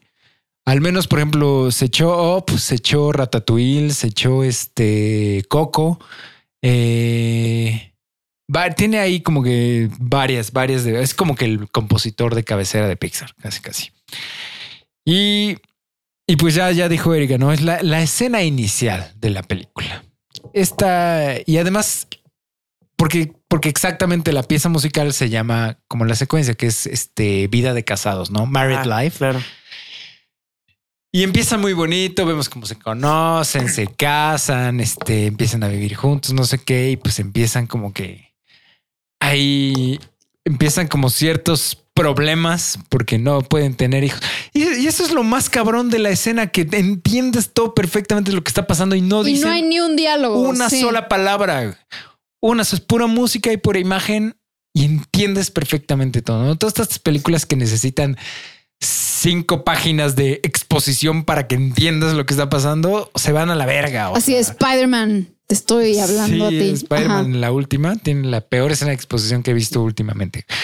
Pero esta, nada. O sea, entiendes perfectamente que ella no puede tener hijos por algo, no importa por qué. El punto es que no puede tener hijos, entonces eso pues, les causa ciertos problemas ahí, pero deciden seguir viviendo y seguir disfrutando la vida. Quieren irse de viaje, pero pues nunca tienen dinero y, y ves cómo va pasando el tiempo. O sea, con, con ella poniéndole diferentes corbatas, asumes que van pasando los días, van pasando los años y hasta que él finalmente, o sea, ya están grandes y él vuelve a ver el cuadro que pintaron con el lugar a donde ella quería ir y entonces ah, no hemos hecho esto, ¿no? Que queríamos hacer juntos. Se va él a comprar los boletos a una agencia de viajes y, y luego lo vemos como con los boletos en una canasta como de picnic. Es que me va a dar algo. Sí, que, que se los va a regalar y van subiendo una colina que ya habíamos visto un poco antes en la secuencia, una co- colina donde subían a a- en un parque, supongo, a hacer picnic y ella ya no puede subir la colina, ¿no? O sea, se desploma antes de llegar, él va corriendo por ella, los vemos en el hospital. Obviamente no sabemos qué enfermedad es, pero sabemos que pues ella ya no, no sobrevive porque vemos la escena de él ya en un en una iglesia con un féretro, ¿no? No puedo, güey. No puedo con esta pinche. Y regresa él solo a su casa. Y tú ya estás de nuevo en el piso otra vez en posición fetal, este tosiendo un corazón, un, un- un pulmón, güey. O sea, porque no mames. Eh, eres un moco humano y apenas van cinco minutos de la película, güey. O sea, apenas van cinco Eso minutos de la decir, puta güey. La secuencia película. dura como ocho minutos. Una Sí. madre así. Y, y todavía te queda este una hora 20 minutos de película. Dices que no mames, ya me puedo ir a mi casa, por favor. O sea, ¿Qué sigue, güey? ¿Qué, qué- o sea, ¿qué haces después de esto? Si, si la película se acabara ahí, o sea, Oscar, mejor cortometraje de la vida. O sea, no mames. ¿Qué pedo? Está muy cabrón. Sí, está muy cabrón. Porque aparte, sí, yo creo que sí es. Lo pensamos poco, pero bueno, yo sí lo he pensado a lo mejor más de lo que debería. Pero yo creo que es un miedo muy común de todos de puta. eh, Claro. ¿Quién se va a morir primero, güey? Claro que yo, sí, güey. sea yo, No cabrón. mames. Que chilles tú, güey. Güey, ¿por qué crees que no lo pude ver? Eh, Sería mi peor miedo encarnado. O sea, ¿qué, no qué te mames. daría más miedo? que se muriera él y sufrirlo tú, culeramente, o morirte tú y dejarlo sufriendo él. No puedo escoger, güey. Sí, no, no hay ninguna opción buena. Pero yo Porque sí. además final- yo y mi fobia a la enfermedad y así, güey. O sea, no, yo al final no- sí le no dije puedo escoger, egoístamente, espero morirme primero yo, güey. Después de siete años de relación ya te olvidas de muchos Lo, protocolos. lo- lo- lo que no Este- sabes es que tenemos planeado morir exactamente el mismo día, a la misma hora. güey. Ay, ah, güey. Al mismo diario, tiempo. Diario de una pasión. Así mismo, güey. Así, güey. Sí, pues sí, sí está bien, cabrón. Sí, es, es, o sea, es trágica esa escena. Y, y sabes qué, o sea, qué bueno que no está el pendejo de Memo aquí, Qué bueno que no estás, Memo. ¿Escuchaste? porque no llora en esta escena. güey. O sea, Llora en algo este cabrón. sí, él, Ah, llora- no, lloren un chingo él de llora, madres, él llora con una buena comida. güey. Tiene O sea, corazón de pollo, mil. No es porque ya acabaron los chiles de nogada. Entonces, por eso se me hace más sorprendente y más eh, eh, enervante que no llore con esto, güey. Que no tienes corazón, cabrón. No, ¿Qué te pasa? O sea, Espérate que se case el güey. 3, 2, 1, un minuto de casado, pásale esa secuencia otra vez, güey. puede ser porque no, no había tenido novia en un buen rato. Entonces Eh, es- ese pedazo de su corazón está dormidito. está dormidito. Puede ser. Entonces, igual y con la chica que está saliendo ahora, le volvemos a pasar esa secuencia. Entonces, ya tal vez toque algunas Espérate fibras. más. un, un, un añito o algo Va, así. va, va, va. Estás advertido, Memo. ok, vas. No mamen.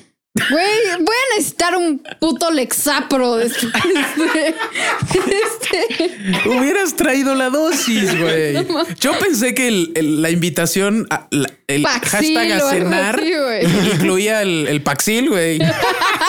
Pensé que me iban a dar mi kit de bienvenidas de ten pendeja, órale. Pero mira, tenemos una barra gigante de chocolate, güey, para las endorfinas. Para que me vaya más pinches gorda a Cancún, cabrón.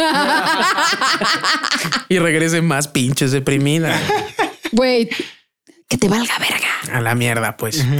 ¿Cuál es tu siguiente película? Mi siguiente película es una adaptación de un libro de Stephen King que se llama The Green Mile. No mames. No mames. Maldito y estúpido Tom Hanks. Aquí se acaba este podcast. No, güey. No aparte, mames. aparte, esto cobra un nuevo sentido porque el actor ya se pinches murió, Sí. güey. Siento más feo. Ya sí, Michael Clark Duncan. Qué actorazo. E- Esta película es un peliculón. No mamen. O sea, tanto el dude que sale de malo, Sí. ¿no? Que lo. eh, creo que es uno de Lo los odias. pocos villanos que neta eh, se me hace irredimible. güey. O sea, no, no lo odio a ese cabrón. ¿No? Y este. Los compañeros de Zelda, ¿no? También los compañeros de trabajo de Tom Hanks, los otros policías. Está muy bien hecha. No mames, es una preciosura de película y así para ultra resumir la trama, ¿no? O sea, es son unos policías que trabajan en el corredor de la muerte, ¿no?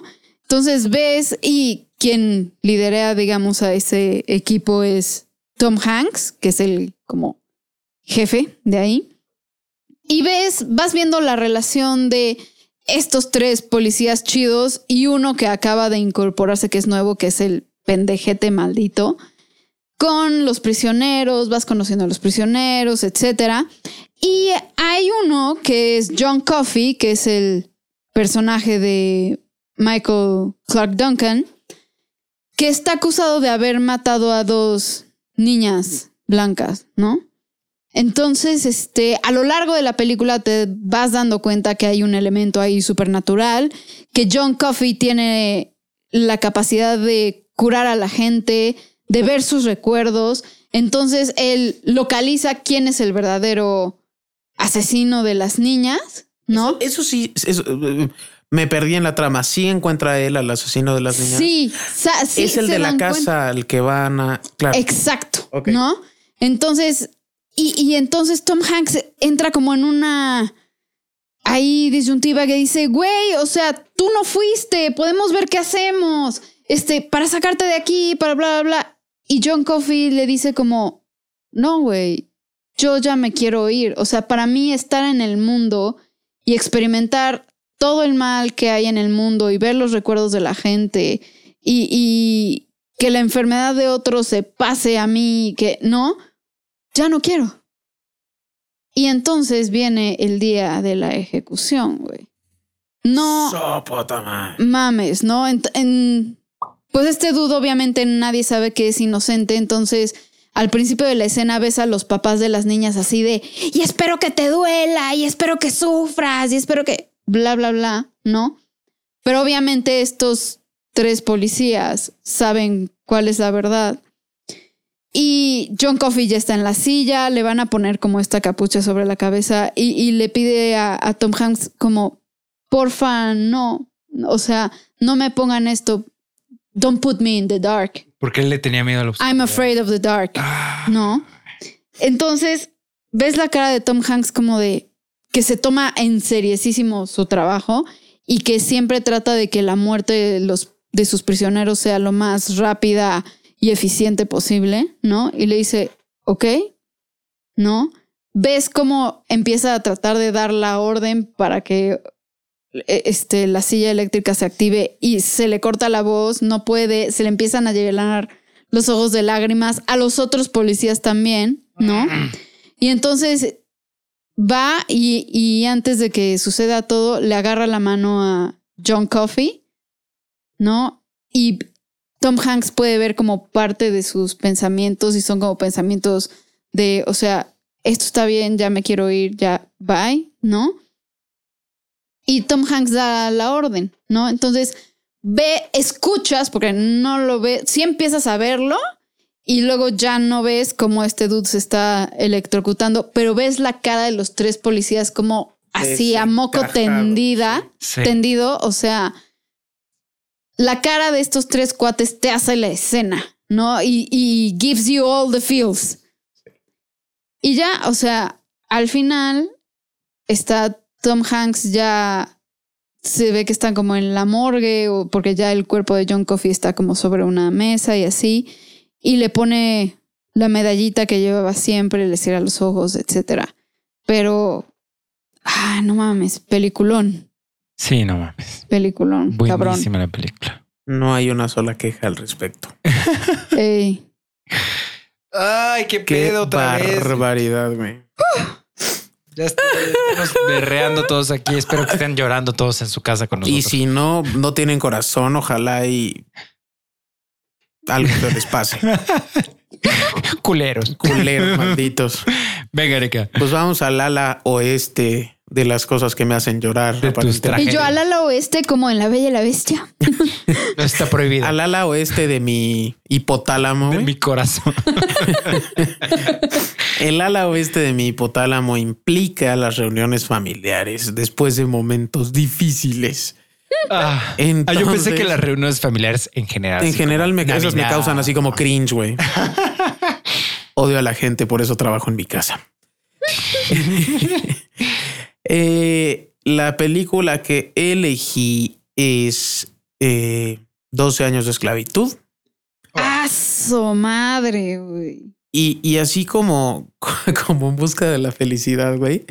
El momento en el que más lloré es cuando se reúne con su familia. O sea, puedo aguantar las madrizas, puedo aguantar la tristeza, puedo aguantar lo malo, güey. Eso vale ver. Eso vale madres, pero cuando No llega mames. después de todo lo que le pasó, porque pues a la gente que no lo sepa, creo que es una historia real, ¿no? Es una historia real. Es una historia real de un violinista que pues por mala suerte en aquella época, bueno, no por mala suerte era negro, era de raza negra, pero por mala suerte salió de su casa sin sus papeles y pues lo agarraron de esclavo y él no tenía cómo acreditar que no podían Sí, llevarse que era libre, ¿no? Sí, que un hombre libre.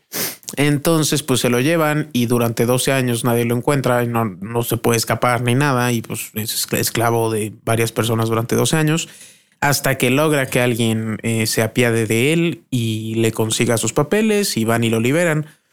Pero el momento realmente en el que lo ves entrando a su casa y pues adentro hay personas a las que tiene 12 años sin ver, que es su esposa y sus hijas. Y cuando ves la cara del güey hecho pomada de, de perdón, Y, y- y hay un momento en el que la hija se le acerca, la hija ya está casada, le presenta al marido, le presenta al nieto y le dice el nieto, o sea, es tu nieto y aparte se llama Simon y él se llama Simon y entonces empieza a llorar y, y le empieza a decir es que perdóname y la hija le dice es que no tienes de qué disculparte y le empieza a agarrar la cara y llora él y llora el yerno y llora Y ella. lloran todos, y lloran güey. todos güey. Lloras Yo para tú, ese momento yo yo. ya estoy inconsolable así pero de, de sobbing ya sabes güey o sea Sí, sí privado mal pedo güey este así estaba yo hace rato les agradezco el detalle güey Es, es sano, es sano llorar. de es vez en sano cuando, llorar de vez en cuando. güey. Hoy lloré lo del mes entero y es hiper fuerte. Ya, honestamente, bueno, la primera, las primeras dos o tres veces que vi la película, terminé la escena. Hoy corté cuando llegamos a ese momento y que ya estuvo bueno a la verga, güey. Vamos. Sí. Ya estuvo bueno, ya, si no, Y ya. nosotros hemos visto esa película una vez en el cine, Y nunca ya, más. güey. Sí, sí, sí. Sí, yo no sé por qué soy tan sádica, güey. Me la encuentro en la Sí. tele. No, no, no. no. En la tele, porque tengo 80 años y eventualmente ve- veo la tele, güey. Y- igual la de Seven Pounds solo la vi en el cine Ah, y sí. ya, güey. Esa sí también. Y otra que también fue una vez debut y despedida, este, La vida es bella, güey. También Ah, solo la vi sí. una vez. Y el no, pianista. mam, el pianista, pianista igual, sí debut y veces. No ¿Cómo Me sé- de memoria la no lata, güey, que no puede abrir. No mames. Y yo con ganas de decirle, No. güey, nada más las- hazle así contra el piso, cabrón. No has visto programas de supervivencia. Pero no bueno, sabes, lo- la que me destroza ahí del pianista, eh, paréntesis cultural, eh, cuando ves que lo meten a, a un departamento donde dices, no puedes hacer nada de ruido, Sí. ¿no? Y hay un El piano. piano. No mames, se puso chinita la piel. Empieza, y se empieza a escuchar un piano y tú dices, ¿por qué estás tocando? Pensé que te dijeron que no hagas nada de ruido y ves y nomás se lo está imaginando todo. sí. No, me muero. güey. O sea, No, no, no. Sí. Qué cosa, qué cosa, qué cosa. Esa película es dolor puro. O sea, Sí. ay, no mames, qué pedo. güey. Sí, no, dos años esclavo, güey. Nunca la he querido volver a ver. güey. O sea, Está, está muy cabrón. Además de que, o sea, es muy buena película. No digo que no, es excelente película. Pero sí hay momentos que yo digo, ya, por favor, güey. O sea, o sea, cuando azotan a Lupita Nyong'o por lo del Es- jabón, güey. es que, es que Yo sentía escena- que me moría, güey. esa escena también es, es eterna y esclavizante, güey. O sea, es Horrible, larguísima. horrible. sí, sí está, está muy cabrón. Eh, ok, algo más. No, 12 años. ya. con Última eso. ronda. Entramos a la última ronda. Vamos súper bien de tiempo. Eh, ¿Ya ves, Memo? Lo que hacemos no, Cuando no te tenemos aquí blasfemando, cabrón. Te extrañamos, dude. voy yo con otra película de Pixar. Eh, porque ya Eres saben una nena, Sí, güey. porque soy una nena. Porque ellos saben exactamente lo que están haciendo los hijos de su madre. Eh, intensamente. sí, claro. Inside Out Ah, su puta madre. del 2015. Perdón, paréntesis. La mejor escena, deja tú la que vayas a mencionar. Ajá. La mejor escena de Intensamente es post créditos o durante créditos cuando sale el de los gatos, güey. Que sale el gato manejando y de repente. Así son los gatos, güey. Quien sea que haya hecho eso, tiene gatos y sabe que así son, güey. No, güey, la, la mejor escena es cuando van en el, en el tren de pensamiento hacia el cerebro. Ajá. Digo, hacia. Sí, hacia el. No, no sé qué Están en el cerebro, hacia pero- el- ya ¿El centro de mando? Ah. Ajá. Y este. Y que va Bing Bong con. Hay dos cajas, unas que dicen hechos y unas que dicen opiniones. Y va cambiando, moviendo cosas de un lado para el otro. Y dice, ¿qué haces? Son hechos y opiniones. Siempre se revuelven, a nadie le importa. Es que No esa película es brillante, güey. Es brillante. Es brillante. Eh, y, o sea, psicológicamente está Es armada perfecta. Es perfecta, güey. flawless. Tienen un así. equipo de psicólogos bárbaros atrás. Está cabrón. Pero desafortunadamente la escena de la que estoy hablando no es de risa. Y si te ríes con esto, tienes que ir a terapia. Este Porque probablemente vayas a matar a alguien la semana que entra, güey. hay una sección de, del cerebro. Bueno, al menos en este caso el cerebro de la niña, no, pero asumimos que el cerebro de todos, este, o al menos en el universo de la película, donde van, este, donde se olvidan las cosas, no? Donde, donde van tus pensamientos a morir, literalmente. Donde se guardó el, el archivo donde sabías qué significaba Latin chat, güey. donde se guardó la contraseña de, de- de mi cuenta bancaria. güey. Ahí. De, de tu chi- cuenta chicos vital de los 95, güey. Ahí. Tu high la contraseña de tu high high five. five, güey. Ahí van tus pensamientos a morir y pues obviamente es una región desolada, triste y oscura de tu cerebro. Y por una razón o por otra, nuestros personajes principales, este, Alegría y Bing Bong, Bing Bong siendo el amigo imaginario de la niña de cuando era aún más pequeña, terminan cayendo a esta región, este, del olvido en el cerebro. Y pues si se quedan ahí mucho tiempo, se van, van a ser olvidados, ¿no? Este vemos cómo Bing Bong empieza más o menos a volverse transparente, a desaparecer poco a poco. Y entonces los dos están así, pues no, pues ¿qué hacemos, no? Y se acuerda este Alegría, me parece que es que se acuerda que tenía, además de tener un amigo imaginario, el amigo imaginario venía como con un carrito, ¿no? Ajá, con un sí. este con el que según eh, según la niña en el carrito volaban ella y el y el amigo imaginario iban al espacio, iban a la luna y no sé qué, ¿no? Entonces dice, seguramente el carrito tiene que estar por aquí. Bueno, no lo dice, pero, pero tú asumes, o sea, interpretas que eso es lo que está diciendo porque empieza a cantar la canción que cantaba la niña cuando iban en el carrito ella y Bing Bong. empieza a cantar este, la canción. Si la cantas, te rompo la No, madre, güey, No, no, por favor. No, la verdad no me acuerdo cómo va. O sea, porque sí, la vi en el cine y hasta apenas volví a ver la escena hoy. Entonces, no, la verdad no me sé la canción. Pero le empieza a cantar ella, se une Bing Bong y ven este que empieza este, porque el carrito se acaba como arco iris, ¿no? Sí. empieza, ven las luces a la distancia, entonces ahí está el carrito, ¿no? Vamos por él. Y, y pues la lógica es, o sea, el carrito puede volar, igual nos puede este, llevar de regreso como pues a, pues, a un lugar donde no sea el abismo del olvido, güey, ¿no? Y, em- y lo intentan varias veces, van, van los dos en el carrito, van cantando así durísimo para que el carrito se prenda y salga volando. Y siempre en cada intento a punto de llegar al, al este, pues a la orilla, se le como que se le acaba la energía y huevos, van para abajo los dos, ¿no? Lo intentan como, lo intentan como dos, tres veces. Y a la cuarta sí ve- vemos a Alegría que ya está así como que toda así de pues no lo vamos a lograr, nos van a olvidar, toda deprimida, toda bajoneada. Y Bing Bong como que ves que tiene ahí una idea o algo está planeando y le dice, vamos Alegría, vamos a intentarlo una vez más. Tengo un buen presentimiento de esta, De esta vez. de esta vez, ¿no? Y ya va, empiezan a cantar otra vez. Dice, canta más fuerte, no sé qué, va, me van cantando. Sale el, el carrito volando y Bing Bong se avienta para atrás para darle más impulso al carro, para quitarle peso al carro y que, y que el carro logre llegar a la orilla. El carro logra llegar a la orilla, se desmadra a la hora de que cae. Y Alegría primero así de está pues muy emocionada. Ah, lo logramos, no sé qué, Bing Bong. Bing Bong. Bing Bong. No. Y se, aso- se asoma por el risco hacia el Es abismo no del puedo. olvido. Y vemos a Bing Bong que está allá solito en la oscuridad y nada más le dice así de llévala a la luna por mí. No mames. No mames, sí. Ya no me acordaba de eso. Y empieza a desaparecer. y empieza a desaparecer. transparente. Y tú dices, me relleva la verga, Pixar. o sea, soy un adulto, güey. Tengo, tengo 28 años. O sea, el momento que vi esta película, güey. Yo te iba a decir, no favor. mames, cabrón. Tengo 28 años. ¿Por qué me sigues haciendo berrear, cabrón? Me lleva la verga. Sí, eh, eh, yo ah, igual en el cine ahí yo era de las de así, güey. O sea, no mames. Sí, sí, sí, sí, sí. Hiperventilando y Es así, o sea. llorar así, güey. Es soy, horrible. Soy un adulto, estoy casado, güey. Tengo un. Tengo Sí. canas en los pelos públicos. Sí. ¿Por qué me, cómo me sigues haciendo esto? Me lleva, güey. Pero ajá, entonces, este Bing Bong es condenado al olvido.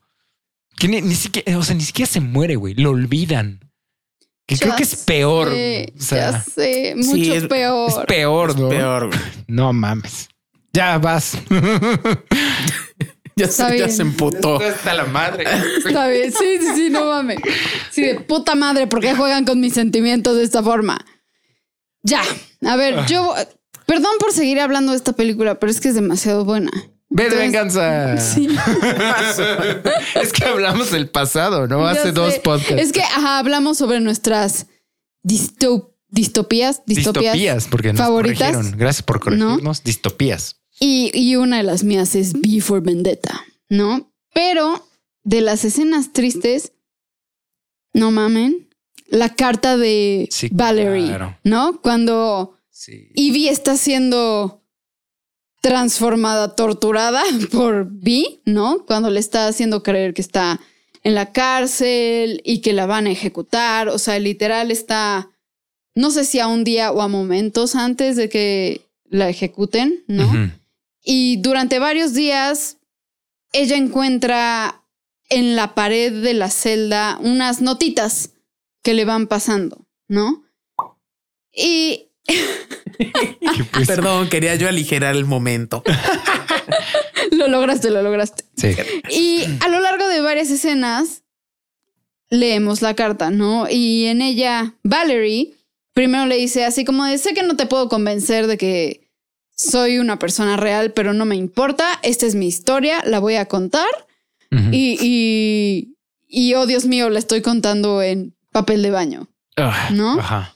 Entonces le empieza a decir, ¿no? Así de cuando yo era chiquita, nací acá, este, me di cuenta de que me enamoré de una niña, ¿no? Por primera vez le dije a mis papás, mis papás, este, se les volaron los sesos, ¿no? Y hay una frase que repite que me encanta, pero dice, solo les dije la verdad, ¿no? Como eso era muy... Horrible. Ajá, e- eso era muy egoísta, ¿no? O sea, nuestra, vendemos nuestra integridad muy barato y sin embargo es todo lo que realmente tenemos. ¿no? Es la última pulgada que nos queda. ¿no? Y dentro de esa pulgada podemos ser libres. Entonces sigue narrando que ella quería ser actriz, que conoce a Ruth, ¿no? Que se van a vivir juntas, que Ruth sembraba rosas Carson y que siempre su departamento olía a rosas, etcétera. Y que la guerra con Estados Unidos ahí se empieza a poner peor, ¿no? Y empieza a hablar sobre cómo el significado de las palabras empezó a cambiar, que como palabras como colateral, rendición, se volvieron como terribles, que como todo lo, descono- todo lo desconocido, lo diferente se volvió peligroso, ¿no? Y que, y dice, y un día fueron, cuando Ruth salió a comprar comida, se la llevaron, ¿no? Entonces yo supe que mm, no, no había mucho tiempo para que vinieran por mí. Pero eso que dice ahí de nunca había llorado tanto en mi vida. Sí, sí, sí. No, y que cuando llega la policía a su departamento, ella está así Sí, desnuda está. sobre el sofá, no He- hecha así como huevito literal esperándolos. Sí, ¿no? ya no me importa nada. Ajá. Se la llevan y se la llevan a esta a este lugar en donde se supone que está Ivy y donde se llevaron a cabo todos estos experimentos horribles en muchísimas personas, que es es también en donde estuvo Vi, ¿no? Ujú. pero hay, o sea, toda la parte del final, ¿no? En donde dice, por tres años tuve rosas y no me disculpé con nadie, ¿no? Y, y dice, y voy a morir aquí, ¿no? Y cada pulgada de mí va a morir, excepto una, que es pequeña, que es frágil, pero que es la única cosa en el mundo que vale la pena tener y que nunca debemos perderla ni regalarla y que nunca debemos dejar que la tomen de nosotros, ¿no? Y que ella espera que quien sea quien esté leyendo esto, que escape a ese lugar y que aunque no la conoce, ¿no? Así, aunque no te conozco, aunque nunca ría contigo, aunque nunca llore contigo o te bese, te amo, ¿no? Te quiero, o sea, con todo mi corazón te quiero. Y ves a Natalie Portman cómo está leyendo todo esto y está así con los ojos súper llorosos y acaba de leer la carta y la besa, ¿no? Y la enrolla y viene como toda esta calma y esta serenidad, así como de, sí, o sea, si me voy a morir, voy a morir con esta pulgada, esta inch of me intacta, Sí. ¿no? Entonces es cuando vienen por ella así como de, pues ya, vamos a las barracas y te van a dar un tiro en la cabeza, ¿no? Y con toda la serenidad así como de, pues sí. ¿no?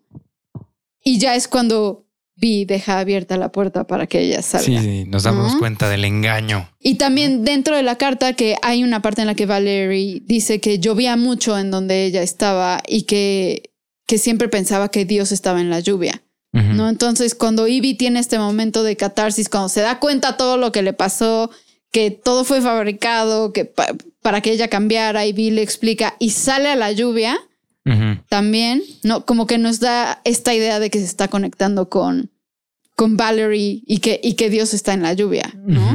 Entonces, mind blowing. Así, toda esa secuencia Sí, es es- gloriosa, Es gloriosa. súper triste y es, ah, es buenísima esa película. Buena rima. En general. ¿Has, has visto V de Venganza, Erika? Es que nunca la he visto completa. Hace rato vi la escena, me la puso Ana Paola, me contó más o menos. Y Güey, dije, no mames, no tengo, flashazos de pedazos, pero no la tengo unida en el cerebro. Es un pel, es de, es de mis películas favoritas de todo el mundo. güey. Sí, fácilmente. La veré el fin de semana. Échatela porque sí es. es- Buenísima. además es una película que que no, o sea, como muchas películas consideran tontas a la audiencia o tonta a la audiencia. Esta no. Esta no, o sea, esta es como que, o sea, O te subes al nivel o te subes al nivel. ajá, o sea, Ajá. no, no te vamos a ir explicando cada cosita, que hay mucha gente como que le critica eso, como que tal vez la edición o tal vez algunas cosas van muy rápido. Pero, Pero no lo lo, chido es que la ves varias veces y vas encontrando cosas, güey. Sí, Así claro. de, no mames, esto, esto, esto, ve esto, fíjate en esto. O sea, está cabrón. Sí, está muy, es muy buena esta película. Está bien, la veré. Muy, muy buena. Bien, vas, Erika, tu Ay, pues última vamos película. con la última y seguimos con los reencuentros familiares. Este, La ala oeste de tu. la el otra ala oeste de mi hipotálamo dice que la. Ay, eso es cáncer de Lolita Yala, perdón. Este. Vas a llegar con tu rosal. Hasta mañana, jueves. No. ¿Quién dice que las imágenes no se pueden escuchar? Ese Televisa presenta. Ese sonido no lo hemos escuchado. En fin, la película que tiene la escena que escogí es Lion. Eh, la no me acuerdo cómo se llama en español, pero es de un niño hindú. Es una historia real de un niño hindú que se pierde en pleno India en un tren. Se supone Donde que se casi va- no hay gente. casi no hay gente y casi es bien Ajá. fácil dialogar con Claro. personas allá, teniendo como cuatro años. Resulta que tiene un hermano más grande que se iba a los trenes, no sé si a vender algo o a qué, y este chiquito a huevo se quería ir con él y eventualmente logra que se lo lleve o se escapa con él, no me acuerdo. El punto es que en ese tren, no sé si él o el hermano, alguien se queda dormido y el niño se va en el tren. Y por más que intenta explicarle a la gente dónde vive y cómo regresar, años después se da cuenta de que ni siquiera estaba pronunciando bien el lugar de la ciudad.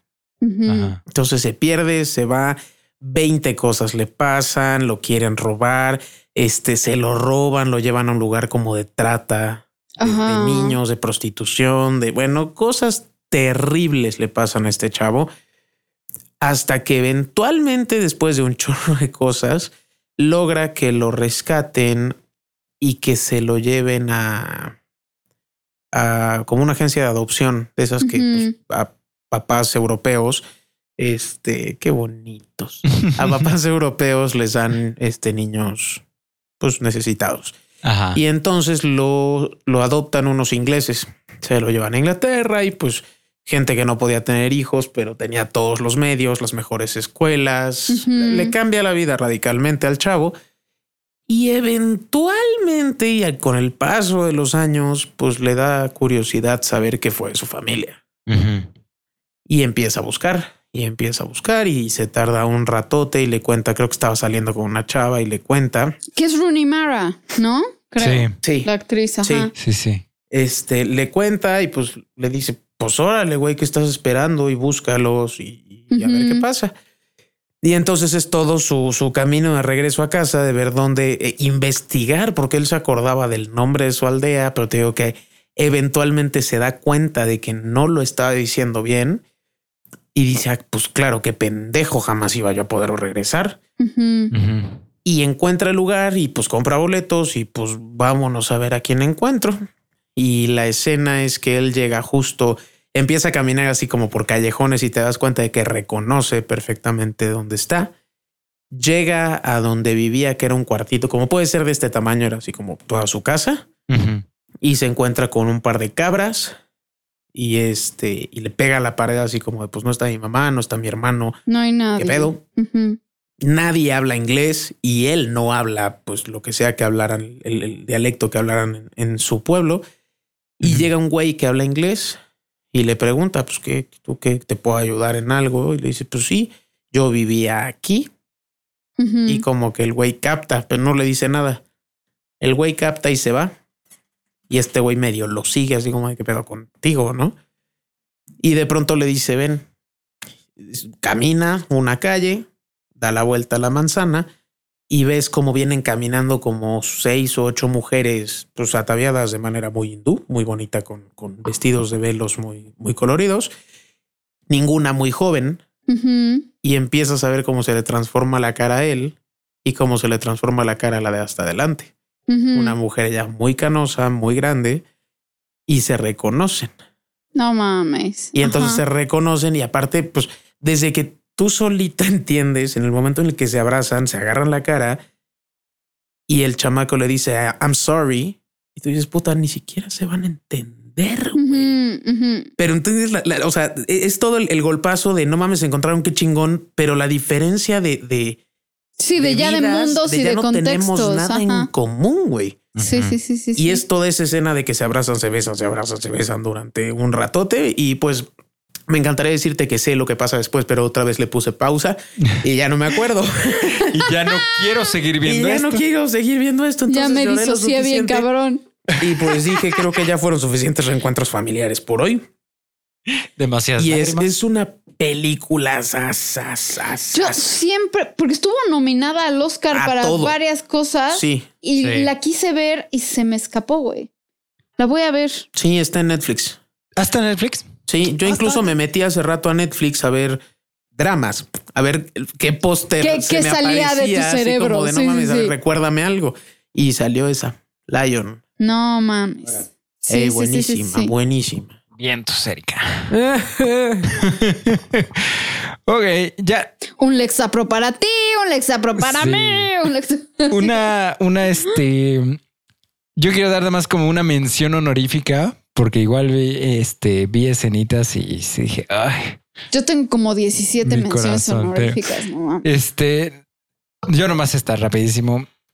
Esta secuencia de Titanic de 1997 de James Cameron, eh, cuando están tocando Ajá. los músicos, el Y cuarteto de empiezan a cuerdas, pasarte diferentes. empieza una secuencia de diferentes escenas, o sea, de gente que sigue en el barco, o sea, obviamente gente eh, en las en las balsas, o sea, luchando por subirse a las balsas, pero vemos a este al capitán que está en, Cuando se le caen los platos. en el centro de mando. No, él está en, en donde está el timón, ¿no? O sea, y, No, y lo- vemos los viejitos que están acostados en la Los cama, viejitos güey. Y la que acuesta a acostados. los niños, güey. No, Ah, hay una señora sí. con unos niños, está el, el que diseñó el barco. a ese es al que se le caen los platos. se le cae este su vaso con whisky Ajá. ¿no? y está moviendo el reloj y todo esto acompañado por la de música de violines y chingato. violines y este no no no no no o sea, es, es una super escena y obviamente termina con pues con los músicos diciendo así bueno pues ya este fue un honor este tocar con ustedes no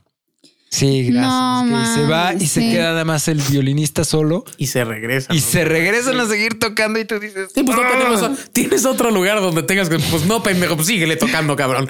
¿Hay, hay un lugar donde tengas que estar ahorita.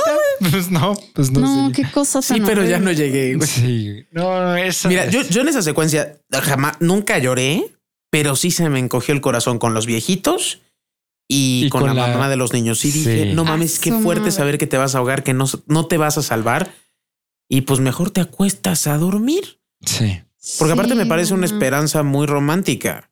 No te vas a quedar dormido. No, Te vas a despertar cuando no puedas respirar. Ya sé, qué cosa tan espantosa. Sí, no, no, no, no, es muy fuerte. Yo quiero mencionar así rápido dos. Dale. La primera es en Braveheart, el grito de freedom. Al final O sea, mientras lo están tor- acabando de torturar. le están, y le así. están abriendo el pecho. Ajá. No mames, eso está cabrón. O sea, también Braveheart creo que la vi como a los 12 años. Güey, son Y- cosas que y- no debieron de haber pasado. Y, güey, la, la vi porque mi papá se ve que la rentó en Blockbuster y le estaba viendo. Y yo así de ti, tiri, tiri, Yo así, vengo a yo verla vi contigo. Farinelli, güey. Güey, no mames. O sea, acabó la película y 45 minutos después yo de 12 años seguía llorando, güey. Y mi papá no sabía cómo consolar. ¿Qué hago con esta niña? Ya se rompió. No mames. Esa y la otra que también fue hace poco y también me rompí bien cabrón. I Kill Giants. Ay, no de- mames. O sea, cuando Eso no. la, o sea, es una niña que se inventa todo un mundo, haz de cuenta, de fantasía, de que mata gigantes y que no sé qué, para no confrontar que su mamá se está muriendo. Pero tú no sabes que la mamá se está muriendo hasta el final, güey. Y entonces, en el momento en que te das cuenta que, que la niña se está disociando con todo esto porque le duele tanto enfrentar que su mamá está muriendo y, y, y al final como que se deshace, se deshace de todo esto y entra al cuarto de la mamá porque no entraba, le daba terror y le dice, perdón porque no he venido a ver. La niña es chiquita, tiene, Ujú. tiene como 10 años. No, perdón porque no he venido a verte y se pone a platicar con ella, bla, bla, bla. Y la mamá se muere, güey. No. No mames, no mames. Pinche vieja, no Lloro esperar como pendeja, güey. Así, sí. horrible, horrible. Yo la última vez, como última mención honorífica, no es Ajá. película, es, es escena de una serie, pero sí recuerdo haber chillado mal, mal. Fue en la última temporada de 13 Reasons Why. No sé si la Ajá. hayan visto.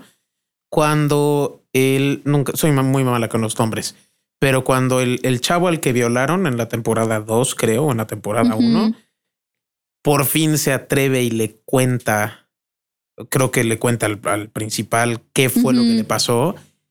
Y es una, o sea, es una carga emocional tan fuerte y tú ves la cara de Clay, del protagonista, así como de no me, es como una empatía, pero un susto, pero un, ¿Qué pedo?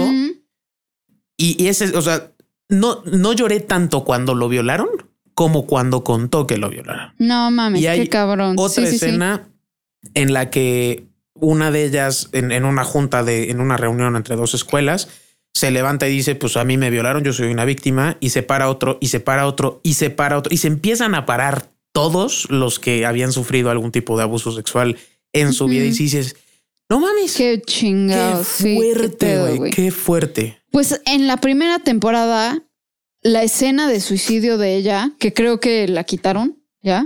¿No? ¿Ah, sí? ¿Ya no está?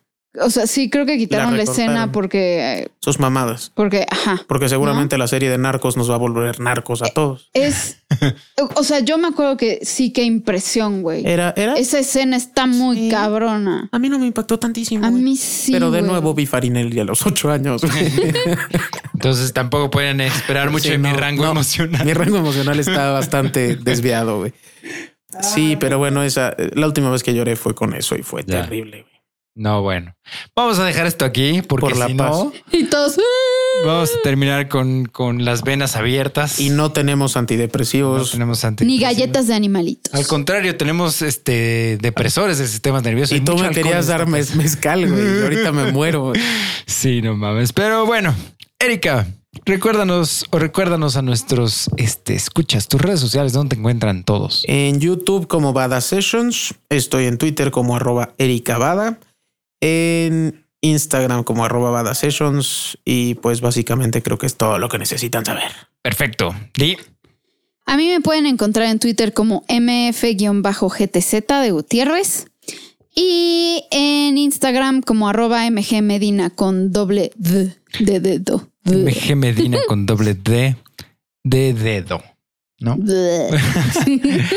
bueno, a mí ya saben, JP me encuentran en Twitter, Instagram y Twitch como arroba Johnny Colors. El podcast ya saben que está en todos lados: iTunes, Anchor, Castbox, Overcast, iBox, Spotify, YouTube y Google Podcasts. Eh, denos like, suscríbanse, coméntenos, eh, un review y cinco estrellas en iTunes. Compartan este podcast por todos lados al señor que está sentado junto a ustedes en el camión. Pásenselo. Ay, yo dije, Este- qué pánico, güey. que- Aquí no tengo ningún señor sentado junto a mí, cabrón. Señor, ¿no quiere escuchar este podcast? Ah, oigan, rapidísimo, perdón. Porque hay personas que me han preguntado acerca de mi cuenta de Instagram de salud mental del Ajá. cónsul y es con P, P. psicomf. ¿Cómo se debe escribir psicología? Psicomf. Por si quieren información, consejos, este, sí, sobre salud Herramientas. sobre salud mental en general, muy a la orden. Excelente. Todos los, todos los enlaces pertinentes van a estar aquí abajo en la descripción. Eh, muchas gracias por escucharnos. Este podcast está producido por Memento del Cine, mi, mi clan estudio. De nuevo, gracias a todos los que nos dan like, todos los que nos escuchan, todos los que nos comparten. Todos los comentarios los leo. Si no les respondo a cada uno es porque No mamen. es, es porque eh, JP va a tener vista cansada a los 32 años. güey. Entonces, ¿Cuántos años favor. tienes? 31, güey. 32. Entonces, pero sí los veo y voy a intentar contestar los más que pueda. Eh, esténse pendientes para los próximos en vivos improvisados. Y por mientras, nos vemos el próximo domingo. Muchas gracias. No se olviden de ser increíbles. Adiós.